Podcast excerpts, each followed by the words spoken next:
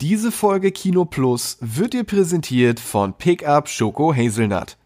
Noch drei Stunden Podcasts in der Warteschlange und du brauchst neue Energie? Schon 20 Stunden Rocket Beans TV geschaut und die Augen werden schwerer und schwerer?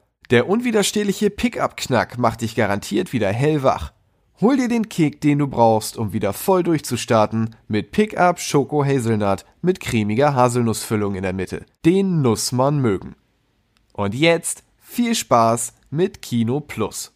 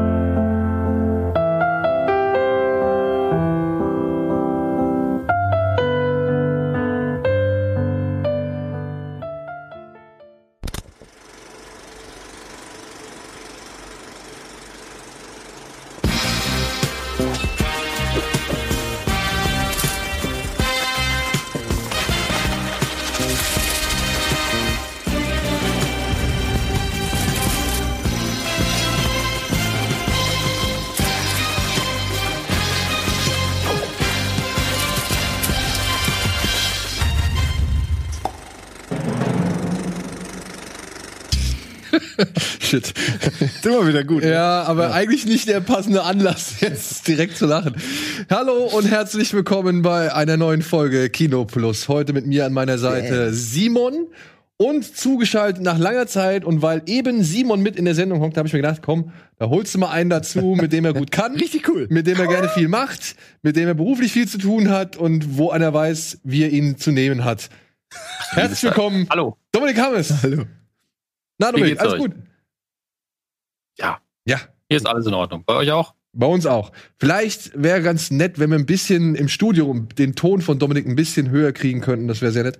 Und ansonsten, ja, kurz nochmal zum Einstieg. Christopher Plummer. Ich äh, hoffe, ihr habt es auch mitbekommen. Im Alter jetzt von 91 Jahren verstorben. Äh, mhm. Kann man sagen, äh, ist jetzt nicht das schlechteste Alter. Ja um, um das Leben zu beenden. Ein Leben gut gelebt. Ein Leben gut sagen. gelebt. Mit der Filmografie Hat, und allem, ja. Und mit der Filmografie ist der, glaube ich, momentan älteste Oscar-Preisträger, den es gibt. Der Aber halt Meryl Streep ist ja noch am Leben.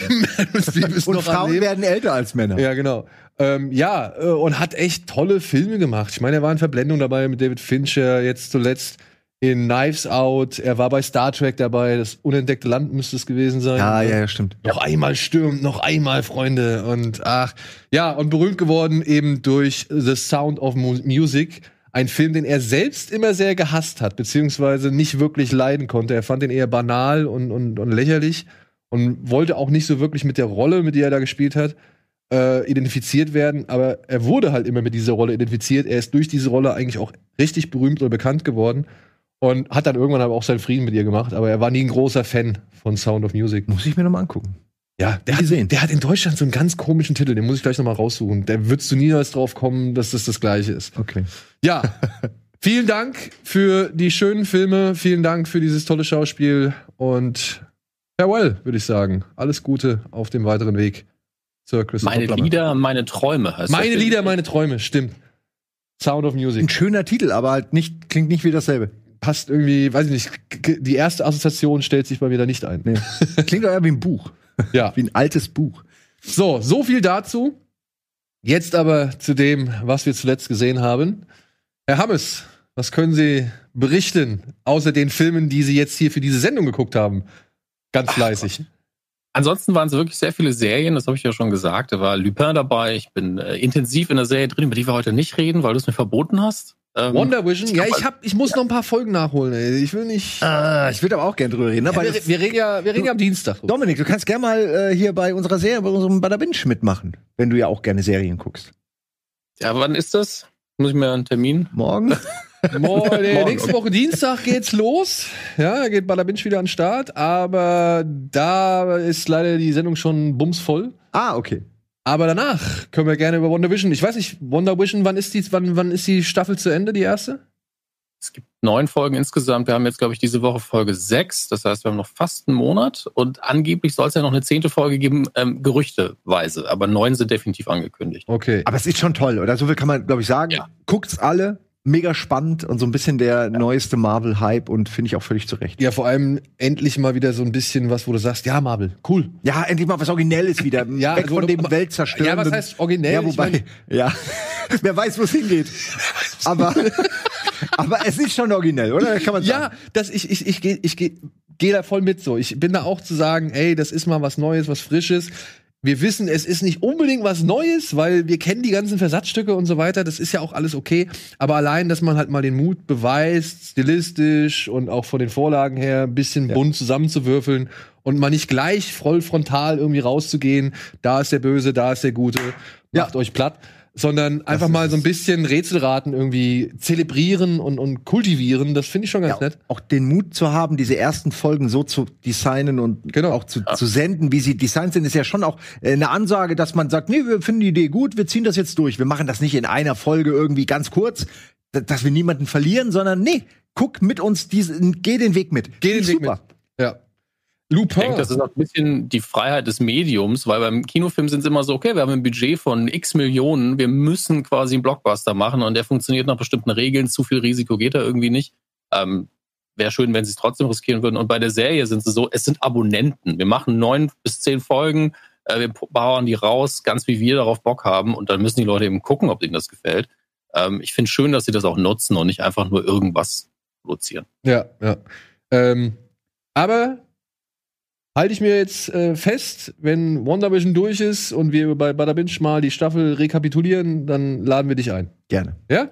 Sehr gerne. Ich habe schon sehr viel über die ersten drei und vier Folgen geredet. Also das alleine wäre eine ganze Folge bei der Binge. Deswegen sehr gern auch nochmal zum Staffelabschluss. Cool. Wunderbar. Jetzt aber mal kurz meine Frage. Lupin, lohnt sich, lohnt Ja. sich nicht? Oder? Mich macht der Trailer leider wirklich nicht an. Ey, das ist eine richtig gute, richtig gute Serie. Richtig souverän. Da ist jetzt ne, nichts weltbewegend Neues, aber dir wird's gefallen. Aber Was Ja. war, sag doch du, Dominik, mal hype du doch mal ein bisschen den, den Schröck. Gerne. Ähm, Lupin ist auch für mich so das, was ich von einer internationalen, also nicht amerikanischen Netflix-Produktion haben will. Man, man hat natürlich einen französischen Flair. Es ist ja auch ein französisches Kulturgut irgendwie aus den Lupin. Auch wenn man den nicht eins zu eins verfilmt, sondern nur ihn so ein bisschen thematisch aufgreift, namentlich nennt und auch als Kulturgut vorstellt. Das heißt, die Bücher spielen eine Rolle in der Serie. Ähm, und die Hauptfigur ist stark von ihm inspiriert. Ähm, gleichzeitig ist es aber nicht dieses, ähm, ja, es ist aber eigentlich eine Produktion, die sich international keiner angucken würde. Ja, also da hat man irgendwie beim Writing vor allen Dingen sehr viel Wert drauf gelegt, dass das wirklich einen internationalen Appeal hat für Leute. Es ist sau hochwertig produziert. Ähm, wenn die Erzählweise ein bisschen moderner noch wäre, könnte man sagen, ja, nächste Woche trifft er dann den Sherlock von BBC. ja. ähm, ohne dass er diese Probleme beim Writing hat, wie zum Beispiel die letzte Staffel Sherlock, die war ja wirklich ein bisschen overwritten, könnte man sagen. War Ähm, nicht- und- nicht- Ja, das hier ist einfach eine sehr, sehr solide Produktion. Dramaturgie ist toll. Jede Folge hat einen eigenen Fall. Es gibt aber eine überspannende Handlung für die ganze Staffel, die sehr persönlich ist. Ich finde die Schauspieler grandios. Omar Ja. Sy sowieso. Ähm, Habe ich natürlich vorher wahrgenommen, aber das, was er hier so subtil macht mit Körpersprache und so weiter, weil seine Figur ja jemand ist, der vor Na. Oh nein, Dominik, weg. Ja, äh, shit. nein, bitte nicht, bitte nicht. Shit, er ist wirklich gerade weg, ne? Er ist gerade weg, ja. Oder zumindest sehr langsam. Ja, ich glaube, das ist nicht mehr original. Er ist nicht mehr in unserer Zeitlinie. Nee. Er ist in der Zukunft. Wir lassen der Regie kurz mal Möglichkeiten, das zu klären. Ja. Kann ich ja vielleicht kurz Ich- übernehmen? Ja, ich würde sagen, ich übernehme. Ich möchte noch eine Sache sagen. Also Lupin So. ist, ist wirklich auch deswegen toll. All die Sachen, die Dominik gerade gesagt hat. Ähm, und wirklich, es ist mega sympathisch. Also dieser Lupin ist halt, also oder der der Schauspieler, die Figur, die ja nicht den, den, die Romanfigur spielt, sondern sich davon hat inspirieren lassen, ähm, ist halt wie bei typischen Heist Filmen und Serien üblich, kannst du ja im Nachhinein alles noch irgendwie schön erklären und aber ich wusste das und so war's und es wird nie dadurch zu einfach erklärt, sondern man hat immer das Gefühl, es ist ähm, er ist ein smarter Kerl, der mit vielem rechnet, nicht mit allem, aber immer immer einen Weg rausfindet, so. Und es ist nicht dieses Überbrain, was alles von Anfang an schon geplant hatte und wusste. Ähm, obwohl das sehr leicht wäre, dass man, dass man das quasi einfach so erzählt. Und äh, das hat mir sehr gut gefallen. Also ich hätte nicht gedacht, gerade weil ich mit französischen Serien oft meine Probleme habe, aus genau dem Grund, die Dominik genannt hat, die sind oft zu französisch und für mich, naja, die, ähm, die erreichen mich einfach nicht. Ich gucke die dann noch im Original und so und versuche das schon so zu atmen. Äh, aber bei Lupin hat es super gut funktioniert von Anfang an, dass ich einfach den ernst genommen habe und die Serie ernst genommen habe. Und was da passiert, ist wirklich sehr Sherlock-esque, weil es halt ein brillantes, brillantes Gehirn ist, der Typ. Aber kommen dann auch so diese SMS-Nachrichten und werden die auch so, also sind diese ganzen optischen Spielereien mit dabei? Es ist nicht so wie Sherlock, nein. Es ist, wie gesagt, eher klassisch äh, gedreht und auch geschnitten. Und mir fällt jetzt, wenn ich so drüber nachdenke, fallen mir jetzt nicht so wirklich die Magic Moments ein, die es erhaben machen über anderes. Aber es ist einfach so, wie, wie gemeint, souverän. Es ist gut erzählt. Du, du kriegst das, was du erwartest. Okay. Und es ist nicht irgendwas anderes versteckt als, ne, also verpackt als irgendwie ähm, äh, Lupin-Drama oder so. Aber in Wirklichkeit geht es um ihn und seine Tochter oder so. So ist es nicht, sondern es geht halt schon um das, was er will, das, was ihm passiert ist, das, was er vorhat, aufgrund dessen, was ihm passiert ist. Und das, äh, er entblättert sich in der ersten Staffel relativ souverän und man weiß schon ganz genau, wo man da ist. Und das finde ich ganz gut. Ich habe halt gehört oder gelesen, dass diese Staffel ohne Oma C wäre es eigentlich, ja, relativ egal. Jetzt muss ich dummerweise nachfragen, wer das ist. Ist das der Hauptdarsteller oder Ja. was? Ja, aber Ja. ist es nicht. Also, dass der halt schon. Oh, äh, Dominik ist ja wieder da. Dominik ist wieder da, wunderbar. Ähm, also ich hatte halt, wie gesagt, gelesen, dass das Ganze ohne Oma C wirklich komplett in sich zusammenfallen würde. Also Ja, dass ist ja die Hauptfigur. Ja, nein, aber wäre es halt Ein anderer Schauspieler. ein anderer Schauspieler, so, dass es halt wirklich äh, mit von äh, von ihm abhängig ist, wie sympathisch, charmant, gewitzt Ja. und auch smart diese Serie Denn rüberkommt. er spielt ja viele Rollen auch. Und er spielt die aber auch, man erkennt die Rolle und die Rolle darunter. Also das ist Ja. echt gut gemacht von ihm. Okay. Ja, aber das, das, Ja. das, ja, vielleicht ist es gar nicht so negativ gemeint. Ja, vielleicht ist es aber auch ein, ein schon ein kleines Totschlagkriterium, Äh, dass wenn du sagst, Schreck. Veto. Also ein ganz dickes Veto, weil Ey, zum einen, Moment, er hat Moment, eine Screentime von 99 Prozent gefühlt. Das- Okay. Er ist quasi die Sendung. Das kann ich nicht- Das kann ich nicht Ja, beurteilen. Ich, ich habe klar. nur, ich, ich gebe nur dieses Zitat wieder, ja, Mhm. ähm, was in meinen Augen relativ böse klang. Ja. Und vielleicht ist es aber tatsächlich einfach auch nur die nüchterne Betrachtung Ja. ähm, dessen, was halt wirklich gegeben ist. Wenn du sagst, er ist zu 99 Prozent da irgendwie im Bild zu sehen, dann ist klar, ohne den wird natürlich wirklich alles zusammenfallen. ja, das ist schon seine Aber Geschichte. ich, ähm, ich hatte das halt so verstanden, als wenn es jetzt jemand anderes gewesen wäre. Also ein anderer Schauspieler, der eben nicht den Charme, den Ausdruck und, und irgendwie dieses Gewitzte oder, oder Verschmitzte von, von Omassi besitzt, dann wäre das schon relativ ja, unter ferner Liefen. Aber ist ja bei Sherlock Holmes auch nicht anders. Ja, oder Dominik? bei Indiana Jones. Ich meine, Casting ist halt ein ganz, ganz wichtiger Teil von. Ich hätte von gerne Magnum gesehen. Ne?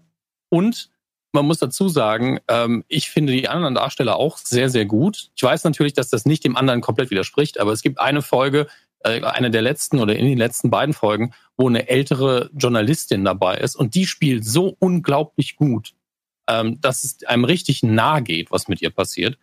Ähm, es ist nicht nur er alleine, der hier das Schauspiel trägt, auch die Nebenrollen sind sehr, sehr stark. Aber er ist eben die Sendung und alles geschieht ein bisschen um ihn rum, das ist schon richtig. Aber du brauchst auch jemanden, der das transportieren kann, weil die Figur so angelegt ist. Ich finde, das ist kein valider Kritikpunkt zu sagen, ja, mit einem schlechteren Schauspieler würde es nicht funktionieren. er ist ja drin. Er ist ja in der Sendung. Also, ja, aber ich, also ich versuche nur den Punkt nachzuvollziehen, weil an sich müsste die Geschichte ja auch ein bisschen unabhängig vom Charisma eines Schauspielers gut sein, Ja. beziehungsweise ein gewisses Qualitätslevel erreichen, um sagen zu können, ey, das ist eigentlich auch eine gute Geschichte. Ich meine, wie viele Filme haben wir irgendwie gehabt mit Darstellern, die wir eigentlich ganz geil finden, aber, äh, die, mit Darstellern, die wir eigentlich nicht so cool finden, aber wo wir sagen, okay, der Film ist aber eigentlich ganz geil oder die Geschichte ist ganz cool. Ich meine, in Ja, jedem aber- Film gibt es irgendwie einen Darsteller, den du nicht magst oder den, der nicht so sympathisch ist oder sonst irgendwas. Und du fragst dich immer, warum muss ausgerechnet der dabei sein? Klar, bei sowas Gravierendem wie Indiana Jones, da will ich das gar nicht irgendwie, das will ich gar nicht als Vergleich anbringen. Ja, ohne Harrison Ford wäre Indiana Jones nicht das Gleiche. Aber trotzdem, ein Abenteuer mit Tom Selleck als Indiana Jones hätte ich mir genauso gern angeguckt, weil halt auch die Action und der Humor und sonst irgendwas da stimmt. Die Extraportion bringt Harrison Ford mit rein. Und das, wie gesagt, das, das verstehe ich vollkommen, das, das, das sehe ich auch so ein. Aber es gibt natürlich gewisse Schauspieler, die kannst du abziehen oder nicht. Und Mhm. es macht dem Film oder der Serie halt eben nichts aus. Ja, in dem Fall muss man sagen, dass die Serie dann doch äh, schon sehr auf ihn, ja, ich will nicht sagen zugeschrieben ist, aber wie Dominik meinte, es ist, es entwickelt sich alles um ihn herum. Er ist die zentrale Figur. Ohne ihn wäre da keine Geschichte, weil die, die es ist eine Revenge-Story in gewisser Hinsicht und er übt die Rache. Ja, aber gleichzeitig ist es ja auch eine Migrantengeschichte. Die Nebenfiguren haben auch nochmal einen eigenen Plot. Also wir reden hier über was, was wir ja nicht haben. Wir reden über, einen- über einen Lupin ohne ihn, was wir nicht sehen können. Und die Geschichte, die da angelegt ist, kann man ja auch im Schnitt noch mal ein bisschen anders aufbereiten. Also äh, ich finde das einfach eine komische Kritik. Tut mir leid. Also wenn er nicht da wäre, wäre es nicht, wäre es weniger wert. Fällt mir sehr, sehr schwierig, das als eine wirklich konstruktive Kritik anzunehmen. Tut mir leid. Ist eher ein Lob für den Schauspieler, dass er die Rolle Das so gut trägt und verinnerlicht. Und das stimmen wir ja zu. Wie gesagt, ich, ich, ich stehe nicht hinter diese, hinter dieser Aussage. Ich habe sie Mhm. nur einfach rezitiert. Und Da hast du dir Quatsch erzählen lassen. aber ihr habt jetzt tatsächlich ein bisschen Werbung dafür, also so viel Werbung dafür geleistet, dass ich zumindest mal jetzt in die erste Folge reingucken werde. Ich werde bei, bei der Binge auf jeden Fall auch noch mal einen kleinen Teaser machen. äh, ja, wir, wir können ja mal- bei Bada Binge kurz mal dann äh, drüber reden. Ich guck mir das an und ähm, werde dann Ich glaube, das wird dir gefallen. Ja. Jetzt haben wir schon einen Part verballert. Cool. Dann gehen wir kurz in die Werbung Mit Ballern, Ballern! und melden uns gleich zurück.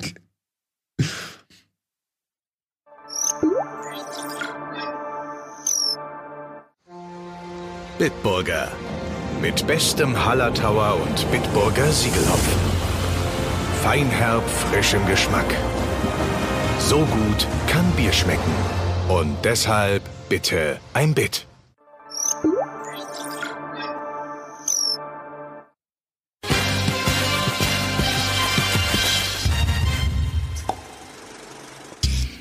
Hallo und willkommen zurück bei Kino Plus. Heute mit Simon und mit Dominik Hammes am Bildschirm. Wir haben gerade ein wenig über ja, Wonder Vision und Lupin gesprochen.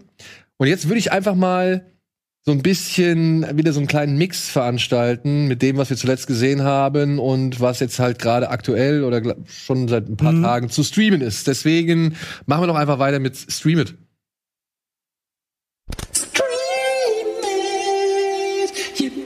Gotta stream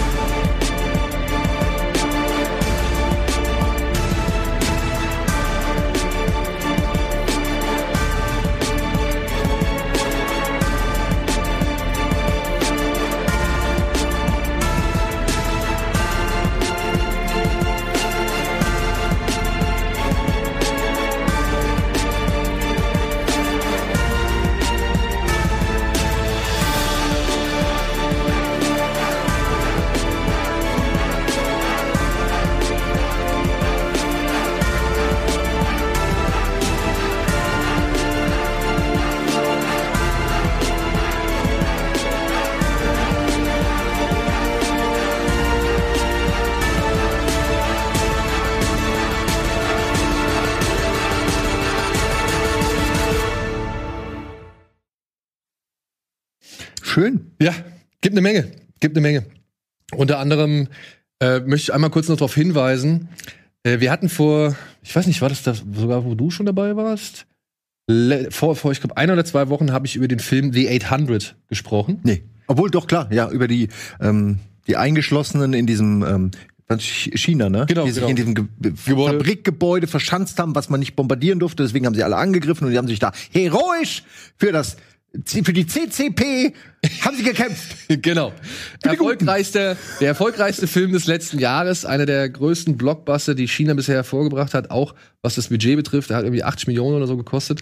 Und das sieht man meiner Ansicht nach auch, denn wenn man so andere Blockbuster aus China sich anguckt, da hat der hier schon eine ganze Menge an, an Glaubwürdigkeit und, und äh, Aufwand nochmal dahin Den zugelegt. will ich auf jeden Fall noch gucken. Und der ist heute, also ab heute ist der jetzt als äh, On-Demand-Video erhältlich. Also den kann man ab heute streamen. Wo?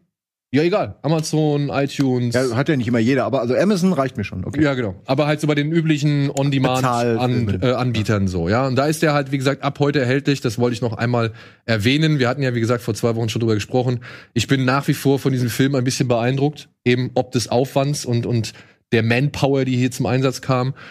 Inhaltlich kann man natürlich immer wieder drüber streiten und das soll auch gerne getan werden. Beziehungsweise soll man sich da vielleicht ein bisschen auseinandersetzen mit und, und vielleicht so ein bisschen seine eigenen Sichtweisen dafür entwickeln.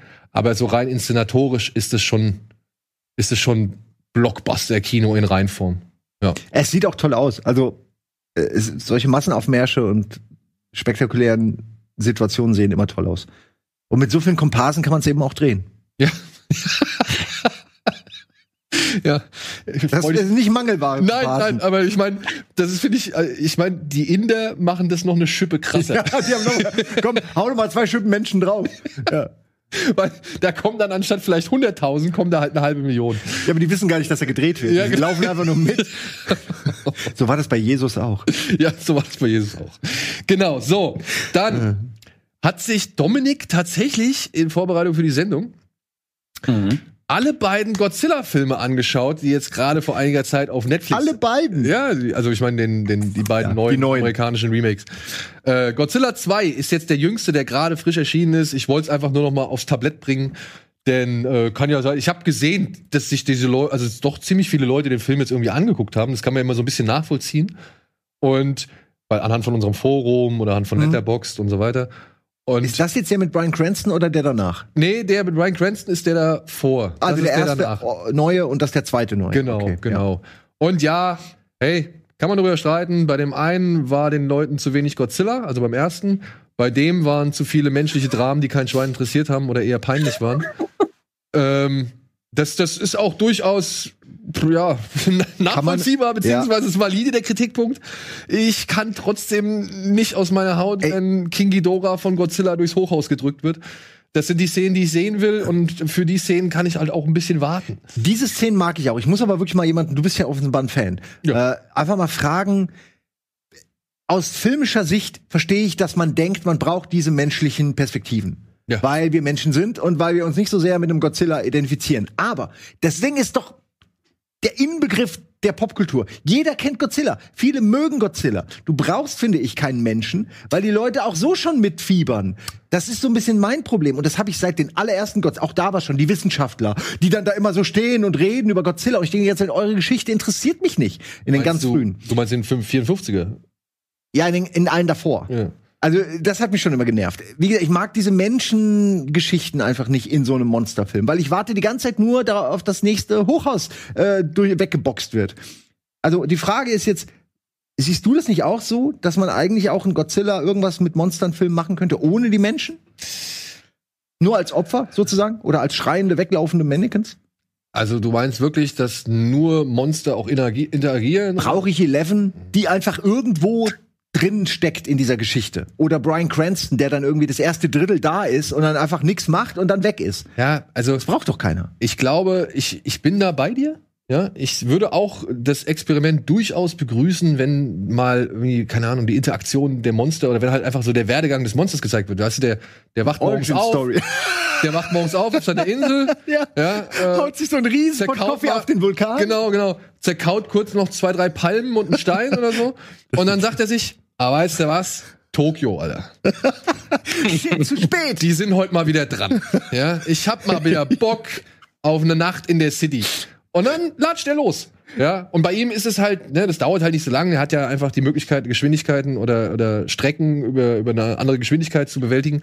Und ja, dann, dann geht es halt so seinen Weg. Dann schwimmt er halt mal ein bisschen rum, sagt dem einen Wal guten Tag oder was weiß ich. Der haut ihm auf die Schnauze. Ja, genau. Und macht noch mal hier ein, zwei Schiffe platt. Und dann kommt er nach Tokio. Und am Ende, oh ja, das war wieder ein guter Arbeitstag. Ein ganz dann- normaler Freitag. Ja, und dann geht er wieder, geht er wieder nach Hause. legt sich hin, sagt Minde dann auch Gute Nacht.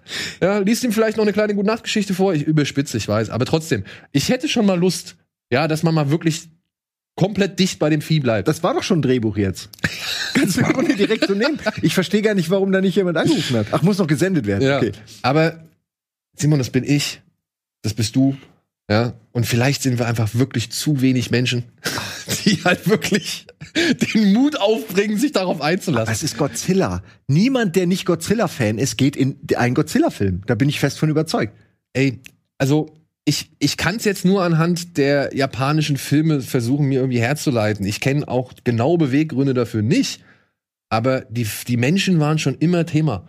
Ob sie nun Außerirdische waren, ob sie nun Roboter waren, ob sie nun irgendwelche Käfer in Menschengestalt waren, ob es irgendwelche zwei kleinen Zwillinge auf dieser Größe waren, die Lied singen mussten, damit die Motte kommt. Ich erinnere Und- mich, ja. Ja. Stimmt, die gab's echt. Also wirklich, Ja, da lacht selbst der Dominik sich kaputt.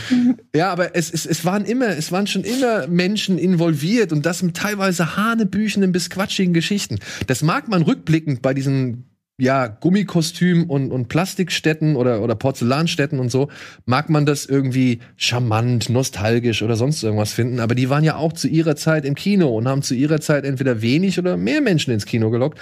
Und keine Ahnung, du brauchst vielleicht einfach diesen, diesen Anker. Du brauchst vielleicht dieses eine Bindeglied und das muss halt schon mehr da vorhanden sein, als nur schreiend wegrennen.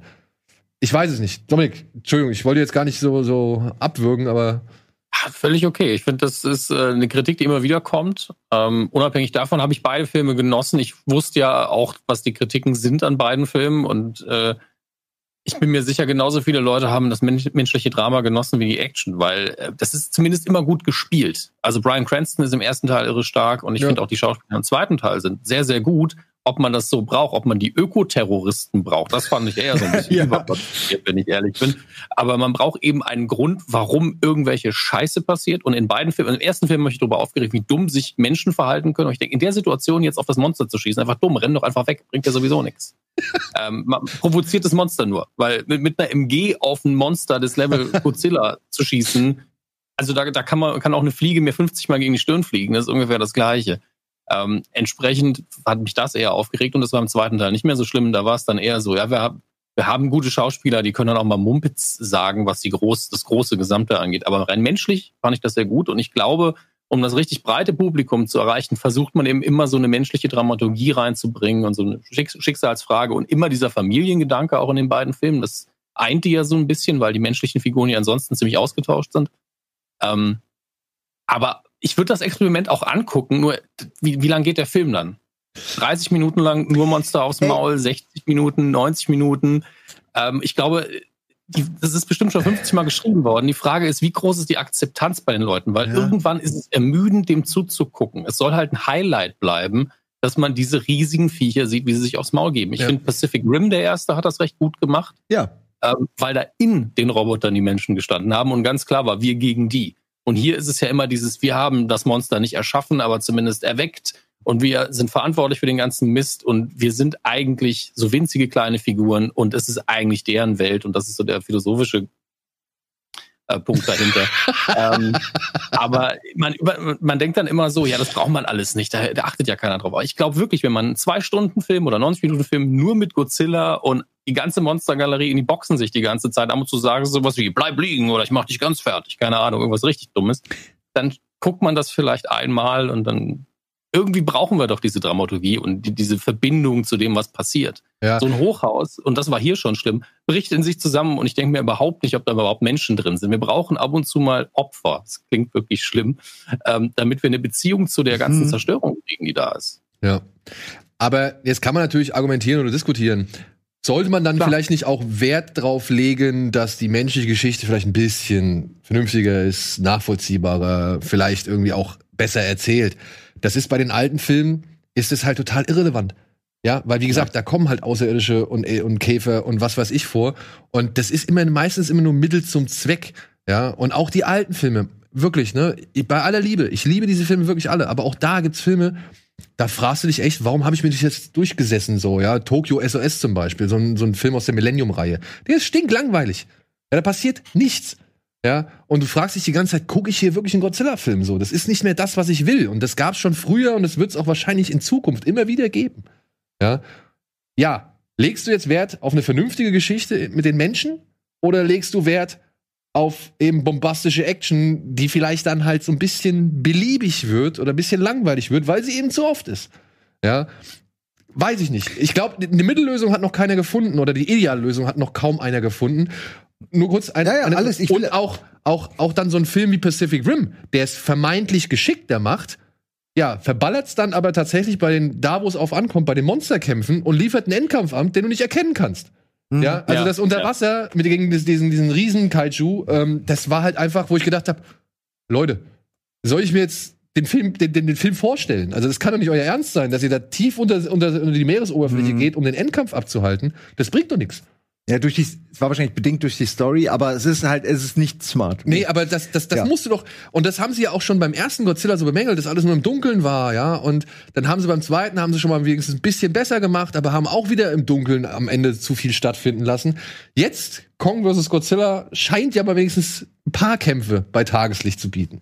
Und da bin ich gespannt. Ich glaube, das liegt auch ein bisschen an der Technik, oder? Also Ja, je ja, dunkler ja, ja, man ja. macht, desto eher kann man verschleiern. Mhm. Oh, es ist ganz offensichtlich CGI und je weniger Licht wir haben, desto besser sieht's aus. Aber klar, es ist ein Film, wir brauchen Licht, damit man was sieht. Es ist relativ einfach logisch.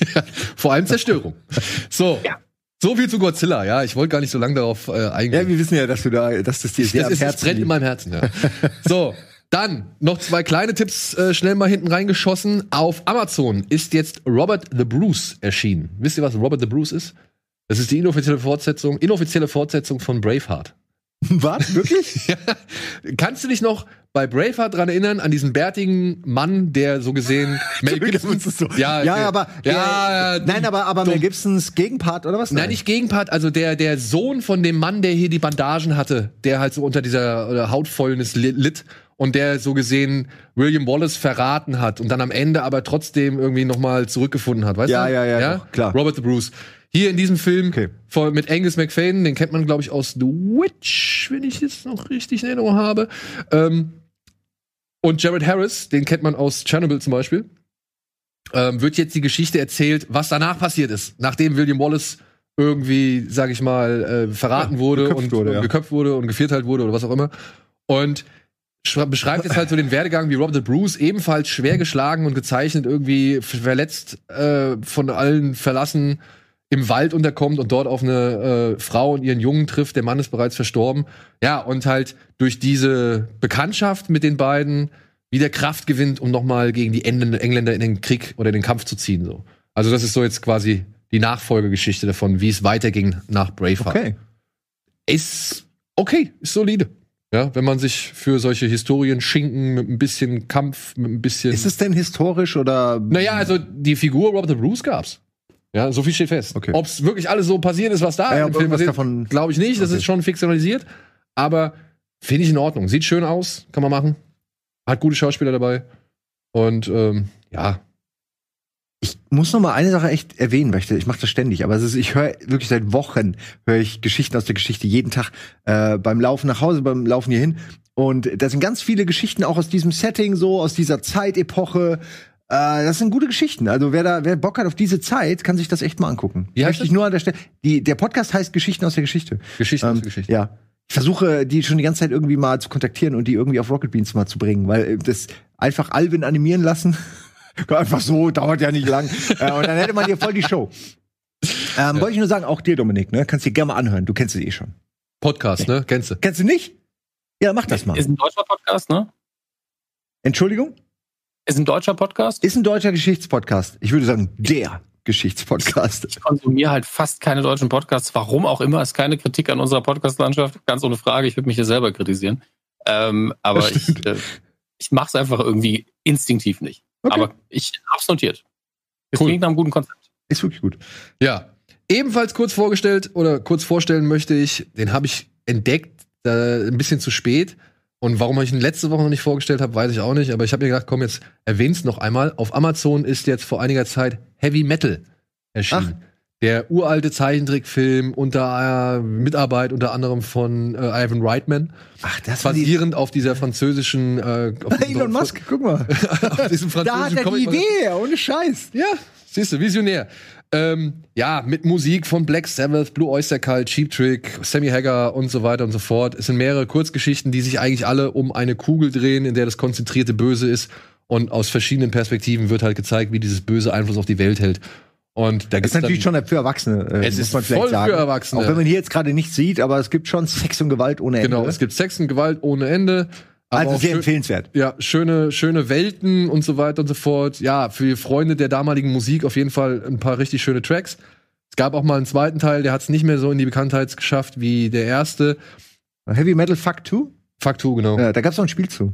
Genau. Und ich meine, ja, das ist alles von den Animationen her schon recht angestaubt und man fragt sich, warum waren da wirklich, ich glaube, es ist überliefert, 1500 oder 1000 Künstler am Werk, so, die das irgendwie mitgestaltet haben. Es sieht halt und es wirkt halt nicht wie moderne Animationskunst. Aber man muss halt auch bedenken, vielleicht, dass es schon sehr alt ist und dass es in Amerika entstanden ist, mitten in Amerika entstanden ist, die halt damals für sowas keinen Markt eigentlich hatten. Zeichentrick ist in Amerika damals, wie fast heute auch immer noch, immer eigentlich für, Für Kinder, ja. für Kinder oder Wird so gesehen. Ja, genau, wird so gesehen. Also, oder beziehungsweise der Fokus liegt mehr auf der, auf der Kinderunterhaltung und nicht so sehr auf der Unterwachsenenunterhaltung.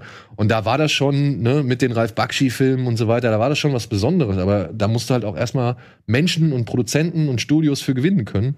Und dann auch noch mit daherkommen und sagen, ja, hier wird auf jeden Fall nackte Haut gezeigt und Sex und ja, in den Ahnung. USA ist es echt schwierig. Ja, es ist halt einfach ein bisschen, ja. Hast, du, den- hast du den gesehen, Dominik?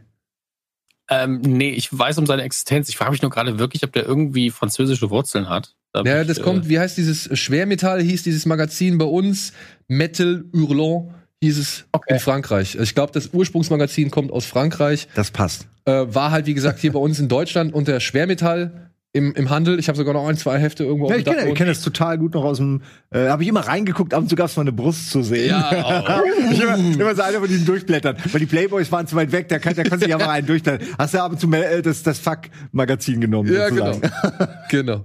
Ja, ey, ich meine, wir hatten den Film lang und breit in unserer, ähm, in so einem Kino Plus Spezial zum Thema Kultfilme. Und vielleicht hat den der eine oder andere noch nicht auf dem Schirm. Ich weiß nicht, ob du den schon gesehen hast oder nicht, aber wirf doch mal einen Blick rein. Ja, klar. Ja. Also, die Frage ist immer nur Zeit. Ich gucke mir alles saugern an und äh, eigentlich ist es ja aus einer Zeit, die ich bewusst mitbekommen habe. Vom Stil her fühle ich mich direkt zu Hause. Ähm, es gefällt mir bestimmt. Also weit über die Metascore von 51, die das Ding anscheinend hat, was keinen Sinn ergibt für mich. Ähm, weil sowas als Kultfilm wirklich Ich, funktioniert. ich glaube, ja. ist so alt wie ich tatsächlich. Ein bisschen jünger, einen Monat jünger. Ja, die Story, und da ist ja eine, ist ja eine Anthology-Reihe, also mehrere kleine Geschichten. Die sind jetzt nicht alle mega gut. So. Ich glaube, es ist eher der, der einfach der Gesamtkontext, so die Musik und die Gewalt und der Sex und das Sci-Fi. Ja, das ist halt so ein bisschen, das ist das Ding. Naja. Ja. So, machen wir schnell weiter. Ein kleiner Tipp noch, den habe ich noch nicht gesehen, aber er klang gar nicht mal so unvielversprechend. Auf Netflix heißt Red Dot. Und hier geht es um ein Ehepaar, das, äh, ja, sag ich mal, schon gegen, naja, sich schon nicht mehr so wirklich grün ist, beziehungsweise die Ehe schon eigentlich fast verloren ist. Aber sie wollen sie trotzdem nicht aufgeben und beschließen, gemeinsam in die Berge zu fahren, um halt noch mal in der Natur so ein bisschen zueinander zu finden. Blöderweise legen sie sich in der Wildnis mit zwei Jägern an. Ja, und plötzlich erscheint ein roter Punkt auf ihrem Zelt oder auf ihren Körpern und auf ihren Klamotten. Ah, wie gemein. und sie werden gnadenlos durch die Wildnis wohl gejagt von diesen Jägern. Und ich finde, es äh, klingt nach einer netten, kleinen, vielversprechenden äh, Prämisse. Oh shit, jetzt habe ich gesagt, jetzt habe ich keinen Kleingeld. ja, und äh, durch diese Konfliktsituation werden sie wahrscheinlich wieder ein bisschen zusammengeführt. Ja, Vielleicht. das ist natürlich vielleicht auch nicht. Vielleicht muss auch der eine den anderen opfern. Da, da seht ihr den Red Dot, falls ihr es hier irgendwie hinten im Hintergrund irgendwie erkennt. Ey, das ist so eine geile Idee eigentlich, weil, weil sie wollen ja offensichtlich sie nicht erschießen, sie wollen ihnen nur wahnsinnige Angst machen. Die könnten auch gar keine Waffe haben. Vielleicht haben sie am Ende einfach nur so einen Laserpointer. Laserpointer. Ja, naja, aber das ist total gut gemacht. Ja. Also klang für mich auch interessant und nach diesem letzten spanischen Gefängnis-Transport-Thriller Bio, Biochero oder Unter Null, wie er hieß, ähm, der wirklich auch solide war, finde ich, äh, habe ich jetzt Lust auf den. Also so aus Frankreich kommen da ja hin und wieder mal ein paar ganz nette kleine Überraschungen, die jetzt auch nicht wirklich hervorstechen oder nicht wirklich umwerfen, aber die halt trotzdem leicht und, und gut konsumierbar sind und auch hier und da mal für eine kleine Überraschung sorgen. Apropos kleine Überraschung. Da muss ich ja direkt nochmal einen Film empfehlen. ähm, das ist mir, oh, ist mir fast, fast Das. Filmorakel. Gestern kam Tino Hahn um die Ecke und sagte, oh, Next Door ist auf Netflix erhältlich. Cool, guckt mal rein. Der hat mich damals im Kino 2015 oder so, hat er mich schon echt gut überrascht und der war schon fies. Und ich dachte mir so, ja gut, alles klar, guckst du mal. Wollte mir den auf die Watchlist setzen und such nach dem Film und find erstmal nichts. Ja. Und war überrascht und dann sehe ich aber einen Film, der stand da mittendrin bei diesen ganzen anderen Next-Filmen, der hieß Nabor oder so. Das ist norwegisch, glaube ich, für Nachbar. Ja. Ah, Und dann, und dann das ist der Film wahrscheinlich. Das ist der Film gewesen. Ah, okay. Und der geht nur 72 Minuten lang. Und den habe ich mir dann heute Nacht noch reingezogen, so um 12. Weil ich dachte, ja, komm, ne, halb zwei, können ja noch packen. Ich schreibe mir den auch mal auf, auf Ja. jeden Fall. Und ey, Freunde, der ist fies. der, ist, der, der ist wirklich fies. Der ist mit minimalsten Mitteln, ist das ein Mindfuck, äh, erzeugt er einen Mindfuck und hat dann noch so eine Botschaft am Ende, die auch echt äh, bitter bis, sag ich mal, ähm, üb- darüber nachdenkenswert ist. Und ich will nicht zu viel verraten, aber ich war echt überrascht. Kleines, mieses, verschachteltes Ding, was tatsächlich fast nur in zwei Wohnungen spielt. Und dann auch von insgesamt vier Figuren eigentlich nur getragen wird. Es geht um einen Mann, der kommt nach Hause. Wir erfahren, er hat sich von seiner Freundin getrennt. Und seine Nachbarin bittet ihn, doch bitte mal ihm, ihr dabei zu helfen, einen Schrank zu verschieben. Okay, Klingt Mach einfach. Ja, mach. ja. Ohne wirklich zu realisieren, dass er den Schrank vor die Eingangstür der Wohnung, in der er sich gerade befindet, schieben soll. Shit. Ja. Okay, das ist lustig. Und äh, mehr möchte ich nicht erzählen. Ja, weil ab dann wird's halt wirklich. Also ich dachte auch so, ja, oh fuck, ey, heute Nacht noch den gucken, 72 Minuten ist nicht viel, aber der Film ist nur mit Untertiteln erhältlich. Schaffe ich das? Aber ich bin echt, ich bin dran geblieben, dachte mir immer so, ei, ei, ei, das wird ja immer cooler, immer, immer irgendwie merkwürdiger, immer schräger, immer surrealer. Und gar nicht mal so unaktuell. Wirklich gar nicht mal so unaktuell, wenn man sich gewisse Strömungen und Tendenzen der letzten Zeit uns anguckt. Also, Nabör heißt er. Oder Next, Next Door. Okay. Ja, ist gerade frisch auf Netflix eingetroffen. So, wir gehen einmal kurz in die Werbung und melden uns gleich noch zurück mit ein paar weiteren Streaming-Tipps.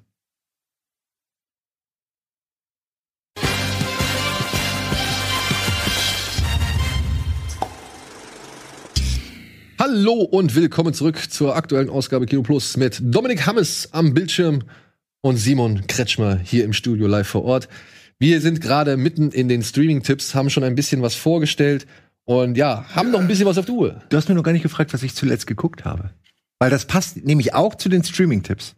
Und ich bin eigentlich, ich habe Hab ich eine schon Idee. gesprochen? Nein. Ich bin, ich habe eigentlich eine Idee, was du geguckt hast, beziehungsweise habe ich das eben anhand ein, zwei Erzählungen, die du vor der Sendung äh, getätigt hast, habe ich das so gedacht. Deswegen würde ich gleich noch auf den Film kommen. Ach so, ja, umso besser. Ja, Ja, klar. ja, nee, nee, ja, dann ist alles gut. Ich wollte nur mal kurz noch ein, zwei Sachen, die man schneller abhaken kann, abhaken.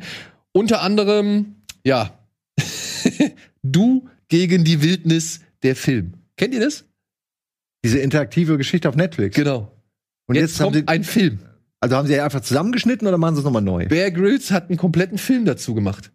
Ja, er ist hier in Ach einem so, okay, es ist wieder interaktiv. Es ist wieder interaktiv. Es ist in einem, also Ach nur mal so. zur Erklärung, für die Leute, die es nicht wissen. Du gegen die Wildnis ist eine, ich glaube, acht- oder neunteilige interaktive Serie auf Netflix, wo der Mann namens Bear Grylls, so, ein- so ein ja, Outdoor der absolut Überlebens- krasseste Outdoor-Überlebenstyp. Spezialist ähm, immer wieder verschiedene Situationen durchspielt und den Zuschauer vor die Entscheidung stellt, was er jetzt machen soll. Ich bin da drauf gekommen, weil mein Sohn das bei einem Freund gesehen hat und zu Zeiten, als er noch zu seinem Freund durfte und der, und der hat mich immer wieder, oh, ich will das mal spielen, Papa, ich will das mal machen, zeig mir, äh, können wir das mal machen und so und ich habe nie verstanden, was er meint. Ja, bis wir dann rausgefunden haben über die Eltern, dass es halt du gegen die Wildnis ist.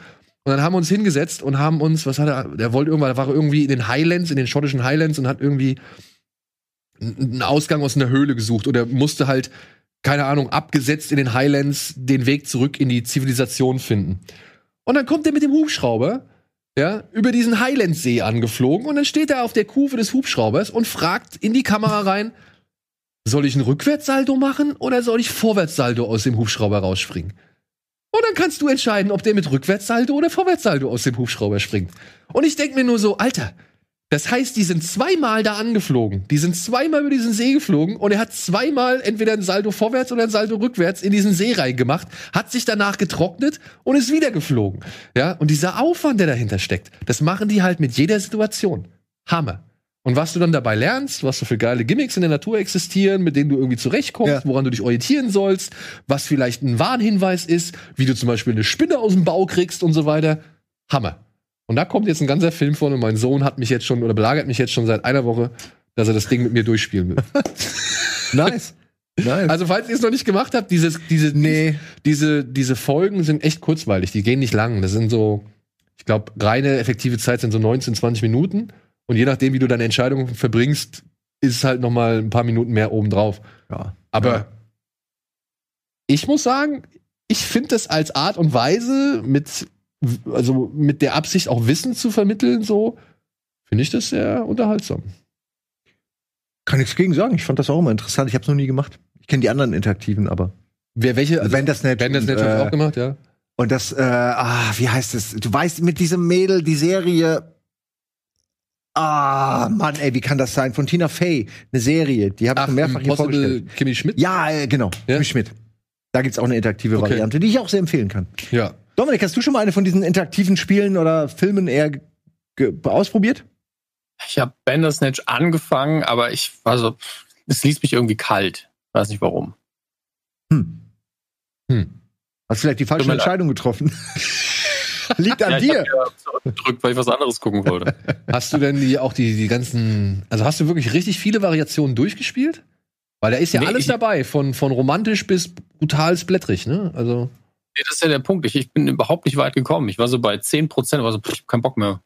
No, Okay. Also vielleicht war es der falsche Tag. Also ich will es gar nicht im Produkt vorwerfen, nur irgendwie war es nichts für mich. Lag Und ich es- glaube, dafür, dass das auch sehr zeitintensiv ist irgendwie, weil ich bin dann auch so jemand, der eigentlich alles davon sehen will. Und dann sitzt du da doch ordentlich dran, oder? ja, das ist bei Bandersnatch der Fall so.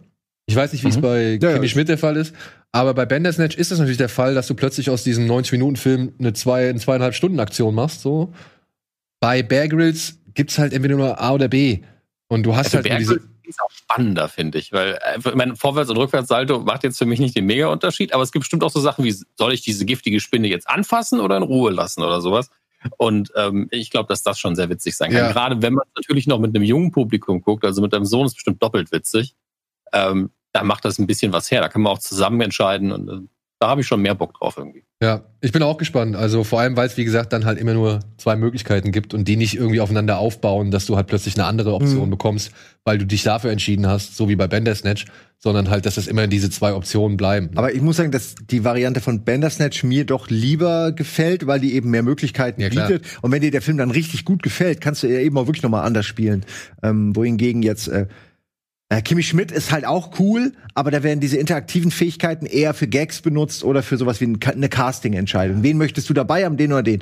Aber und ab und zu mal ein Gag. Aber es ist schon anders als Bandersnatch und Bear Grylls. Also ähm, äh, man kann, finde ich, viel viel unterschiedliche Varianten machen mit Mich- so einer Interaktion. Mich erinnert das immer, oder Bandersnatch hat mich an, an die lustigen Taschenbücher von früher erinnert. Kennst du das noch? Da gab's ja auch immer so Geschichten, wo du an zwei Stellen immer wählen konntest. Sollen wir hier lang gehen? Soll, soll er das machen? Und dann konntest du immer in der Geschichte so Ja. hin und her springen.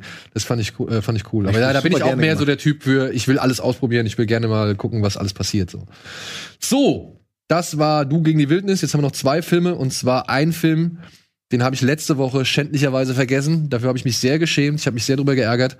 Und das möchte ich jetzt heute ausmerzen.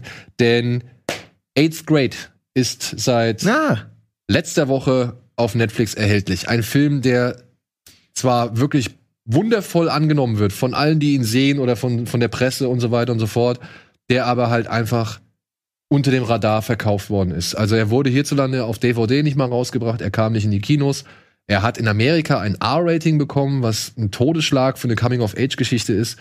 Und ähm, ich verstehe es einfach beim besten Willen nicht, warum dieser Film so klein gehalten wird. Denn er ist meiner Ansicht nach fantastisch. Er ist Ja. wirklich ganz toll. der hat fucking Preise verdient. Äh, Bo Burnham ist auch mit einer meiner Lieblingsmenschen und als Comedian schon absolut Legende. Und dass der jetzt Filme macht, finde ich unfassbar gut. Also er ist genau richtig da. Aber allein, dass man eine Hauptdarstellerin hat, die Akne hat, die wirklich Akne hat. nee, das, das ist so.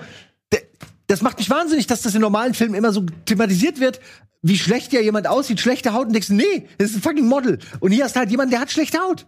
Und du siehst auch, wie sie mit dieser Haut umgeht, wie sie versucht das. Und diese ganzen Unsicherheiten der Jugend, die werden hier so geil angesprochen. Und dann auch noch von einem Kerl über eine Frau. Also, der, der ist einfach super, der hat das richtig gut umgesetzt. So, ich nehme ich nehm das total ab, was da passiert. Die, der Einfluss von Social Media, wie man damit als Kind heutzutage umgeht, Ja, wie der Druck in der Schule, der soziale Druck der Freunde, das ist absolut toller Film. Genau. Es geht ja eigentlich im Prinzip um ein kleines junges Mädchen. Kayla heißt sie.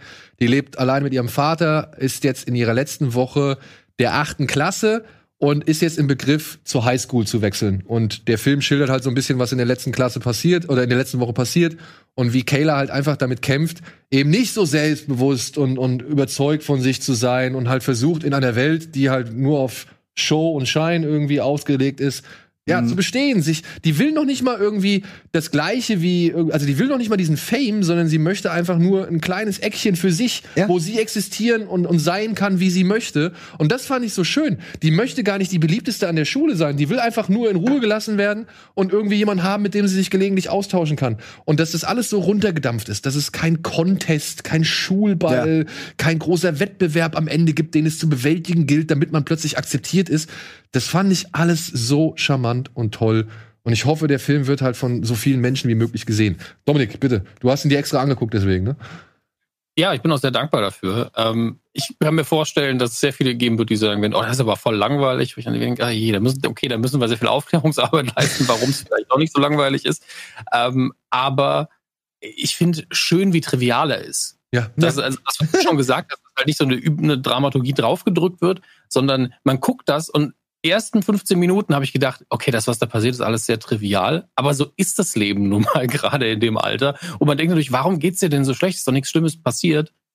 Aber gleichzeitig ist dann da die Vaterrolle, der ja eigentlich, wo man denkt, das ist der Erwachsene, der würde jetzt sagen, das ist alles egal. Aber auch er weiß, das ist ein Kind.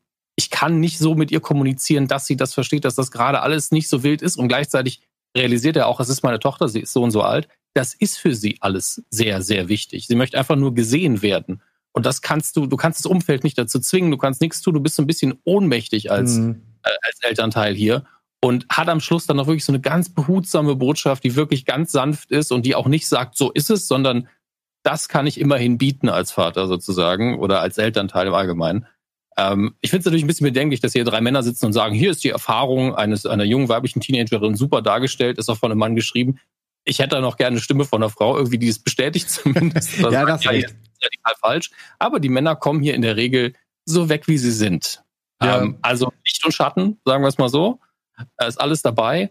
Und ähm, gerade in dem Alter, ich finde es auch sehr auf den Punkt, ich finde es sehr präzise erzählt. Die Schauspielerin ist für ihr Alter. Elsie. Fischer ist super. Ähm, und was ich noch sagen will, ist, warum hat der ein R-Rating bekommen? Ist da irgendwie zwei Fax zu viel oder was ist da los? Weil da wird Ich- ja nichts gezeigt. Ich könnte mir vorstellen, äh, weil sie da auch auf diesen ein, auf der einen oder anderen Webseite ist und wenn sie sich da diese Oralkurse oder sonst irgendwas, also die Blowjob-Kurse da anguckt und was ich, ey, ich hab, ich verstehe es nicht. Und also, es ist so eine Schande, weil ich glaube, dass sich sehr, sehr viele da drin wiederfinden würden, einfach nur sagen würden, ja, so geht's mir auch. Und sowas braucht man ja popkulturell Ja. auch, dass man sich irgendwo wiedergespiegelt sieht und nicht nur ein Ideal oder das wäre ich gern. Halt genau das, was du vorher gesagt hast über die Figur. Weil die versucht sich ja wirklich nur zu finden und klammert sich an alles, was daherkommt. Und äh, es ist schön, dass der Film nicht in irgendeiner Stelle in eine Horrorecke oder so abdriftet, weil das, das teilweise hat man so das Gefühl, uh, das können noch alles sehr übel enden, auch realistisch übel. Aber es bleibt alles auf diesem Niveau und das ist auch der Grund, warum vielleicht einige, die so eine Dramaturgie brauchen, sagen, das ist voll langweilig, er ist es nicht, lasst euch drauf ein.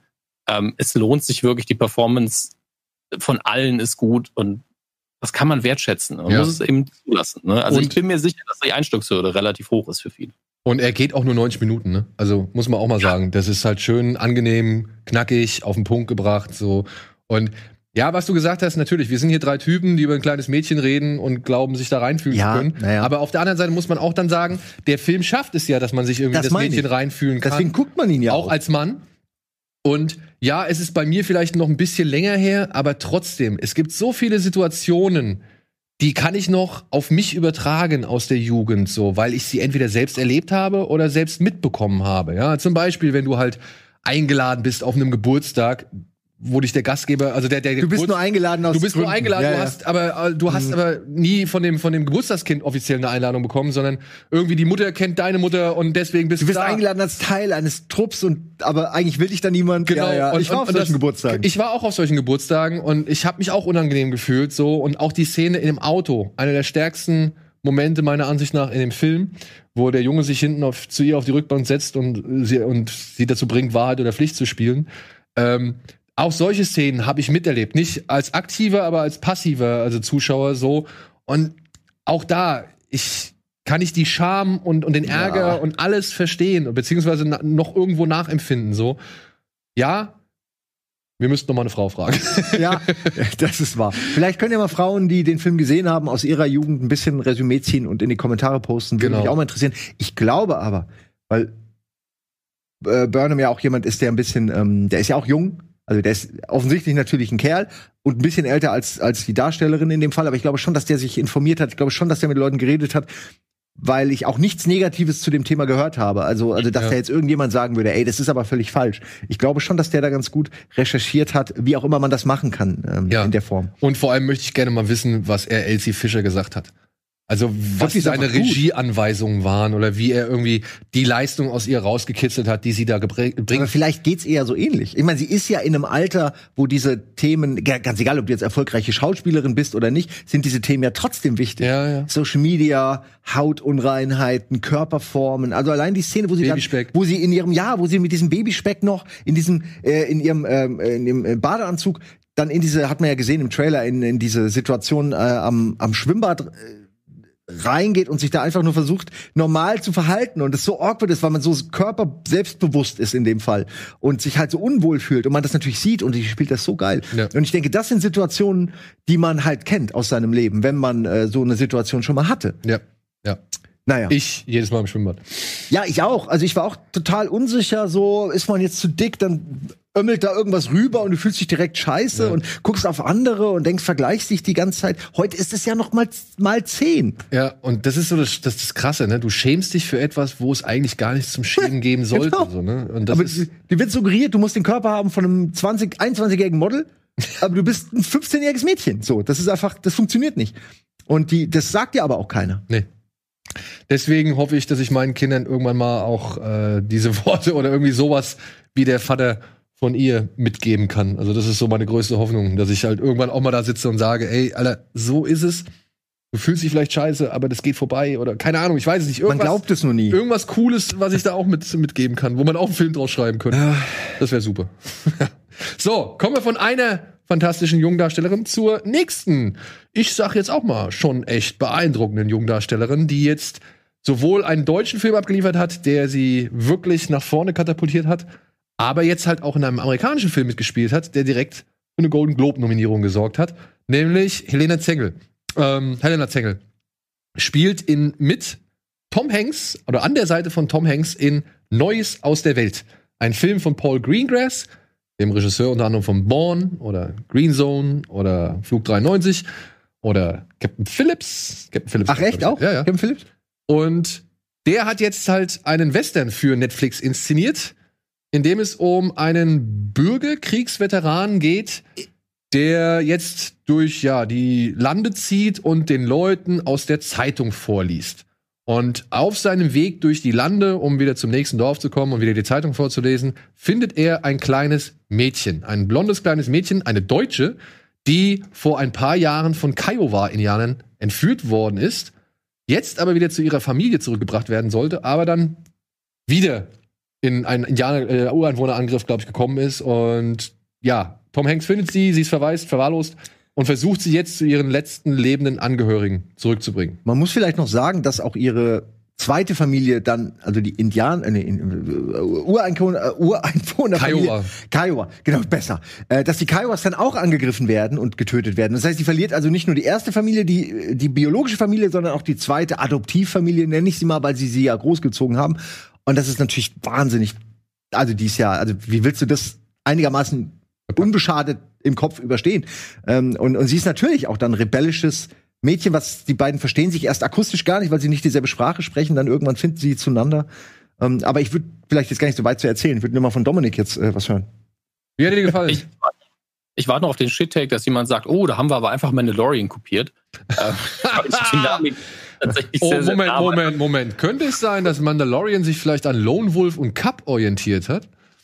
Das ist Hm. möglich. Basiert ja auf einem, auf einem Roman auch das hier. Genau. man auch nicht.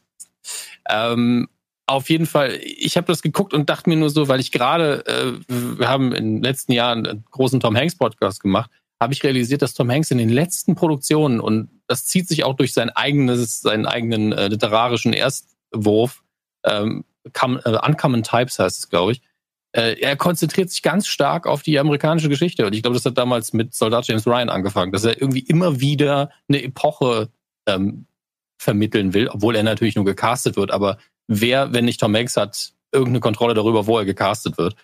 Ähm, und er ist hier so ein bisschen der, der, der Vergleich zu, zu Lupin muss einfach fallen. Äh, ohne Tom Hanks würden weniger Leute auf jeden Fall den Film gucken, ganz ohne Frage.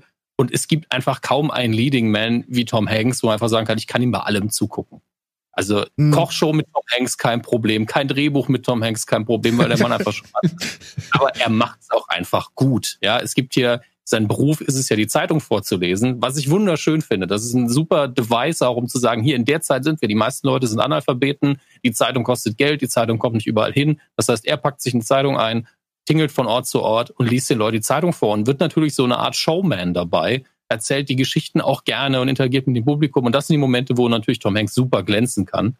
Ähm, also er noch keinen Podcast hat, ist auch ein Wunder. Oder hat er nicht schon einen? ähm, und dann die Dramaturgie oder das, ich habe so oft Dramaturgie heute gesagt, aber das, das Drama an sich ist natürlich das mit, mit seiner jungen Begleiterin und wie kommt die nach Hause? Kommt sie nach Hause? Wohin soll sie überhaupt? Was ist ihre Zukunft? Und weil man diese Sprachbarriere hat, muss Tom Hanks da auch wieder sehr viel Arbeit übernehmen. So, es sitzt da, so, ich will eigentlich nur, dass es diesem Mädchen gut geht, aber ich weiß gar nicht, was sie will. Ähm, und unterwegs passieren dann sehr viele Dinge, die sich sehr zufällig anfühlen, so ein bisschen. Und das hat auch für mich so fast schon so alte ähm, Abenteuer-Vibes so ein bisschen. Weil einfach auf dem Weg von A nach B passieren Mhm. random Dinge. Einfach so, die natürlich alle dramatisch sind, die alle schlecht sind. Das ist immer Schicksal, da bricht der Wagen zusammen, dann ist da mal ein Sturm.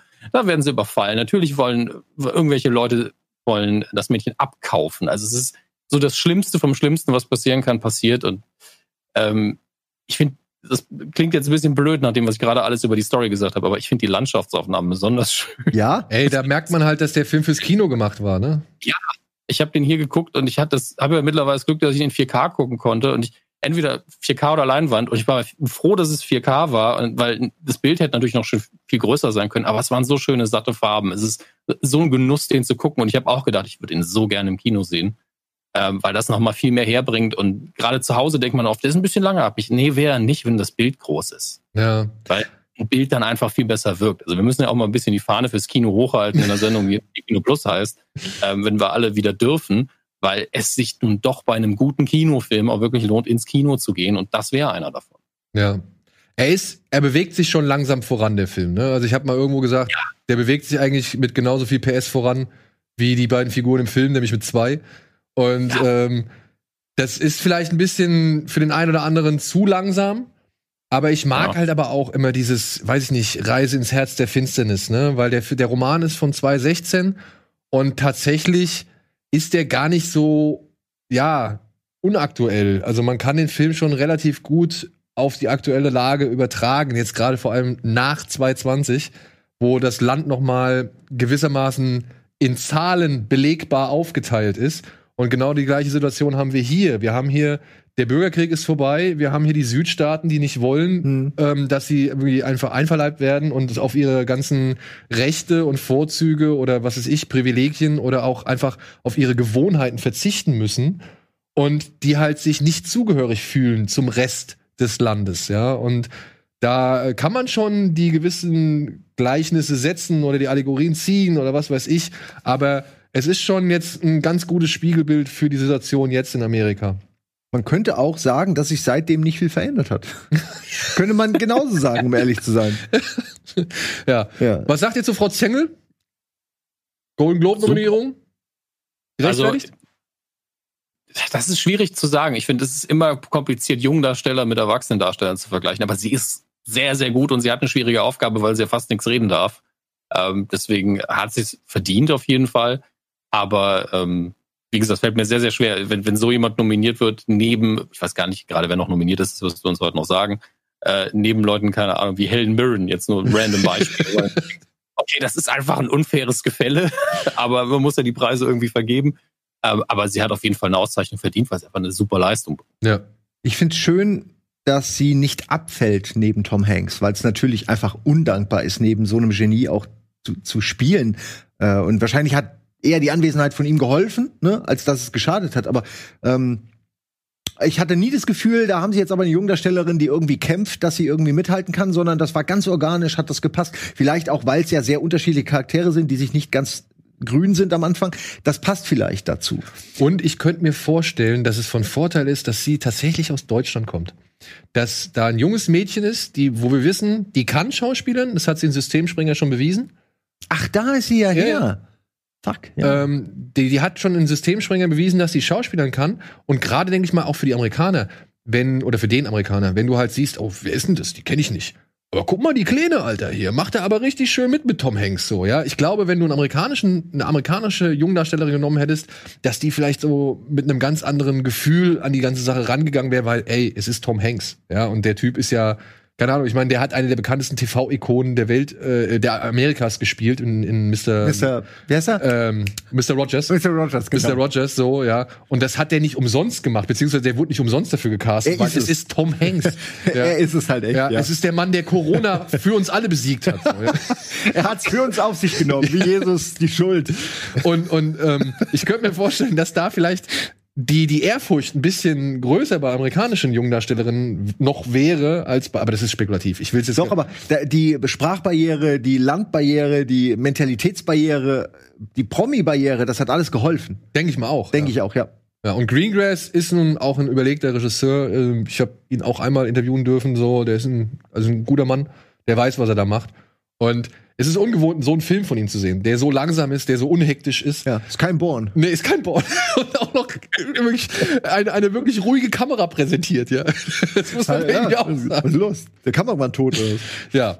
Neues aus der Welt für Western-Fans und vielleicht für, weiß ich nicht, für Freunde von Charakterdarstellern, kann man das so sagen? Auf jeden Fall ein empfehlenswerter Film. Ich Aber fand's man auch historisch interessant. Also so, slow-paced, genau. gerade so dieses Rumlaufen und die Zeitung, das klingt so logisch, aber das war mir so noch gar nicht bewusst, dass das passiert ist, aber irgendwie auch total logisch, dass sowas passiert ist. Ja. Ähm, so kleine Details sind's, wie die Ja. Menschen gelebt haben. Ein bisschen Red Dead Redemption Vibe hatte ich. Cool. So, und dann habe ich noch einen Film auf der Liste, ähm, über den hatten wir letzte Woche haben wir ihn schon angekündigt, da habe ich schon die Geschichte erzählt, worum es geht. Es geht um eine Gruppe von Weltraumschrottjägern, die ein kleines Mädchen finden und das sich als Wieder mal. Massenvernichtungswaffe entpuppt. Wieder Auf- mal. Wieder mal, ja. Entschuldigung, ich höre jetzt auf, aber es ist schon sehr generisch. Ey, ich will gar nicht, ich will da gar nicht gegen argumentieren. Ähm, ja, Space Reapers ist letzte Woche auf Netflix gestartet. Wir konnten ihn letzte Woche noch nicht sehen. Ich habe ihn jetzt gesehen. Du hast ihn gesehen? Halb. Hast, Na, sorry, ich bin da ehrlich. hast du ihn gesehen, Dominik? Nee. Nee? Das habe ich nicht mehr geschafft. Ja. Sei, sei dankbar. Ich muss sagen, ja, für eine Space Opera aus Korea darf man vielleicht nicht viel mehr erwarten. Na, obwohl doch. Das ist aber das Koreanische für einen deutschen Film gar nicht so schlecht, oder? Weil die haben das Geld, die haben die Leute, die haben die Erfahrung, die haben gute Filme gemacht. Da muss man auch die richtigen Weltmaßstäbe ansetzen. Ja, ich finde, es ist eine, es ist eine schöne Welt, Dann die hier er. aufgezeigt wird. Es ist eine interessante Welt, die hier aufgezeigt wird. Es ist nur aber auch leider, und da muss ich dem Film auch ein bisschen, ich weiß nicht, ich weiß nicht, ob es, an- ich glaube, es liegt an mir. Ich sag einfach mal, es liegt an mir. Ich fand den Film so die ersten 40 Minuten inhaltlich wie optisch leider etwas unübersichtlich. Ja. Ich kann es einfach nicht anders ausdrücken. Mir, mir, ich hatte permanent das Gefühl, mir entgehen Informationen. Ich habe irgendwas nicht mitbekommen. Irgendwie ist es alles zack, zack zu schnell. Es wird zu schnell gezeigt, es wird zu schnell erzählt, es wird zu direkt erzählt.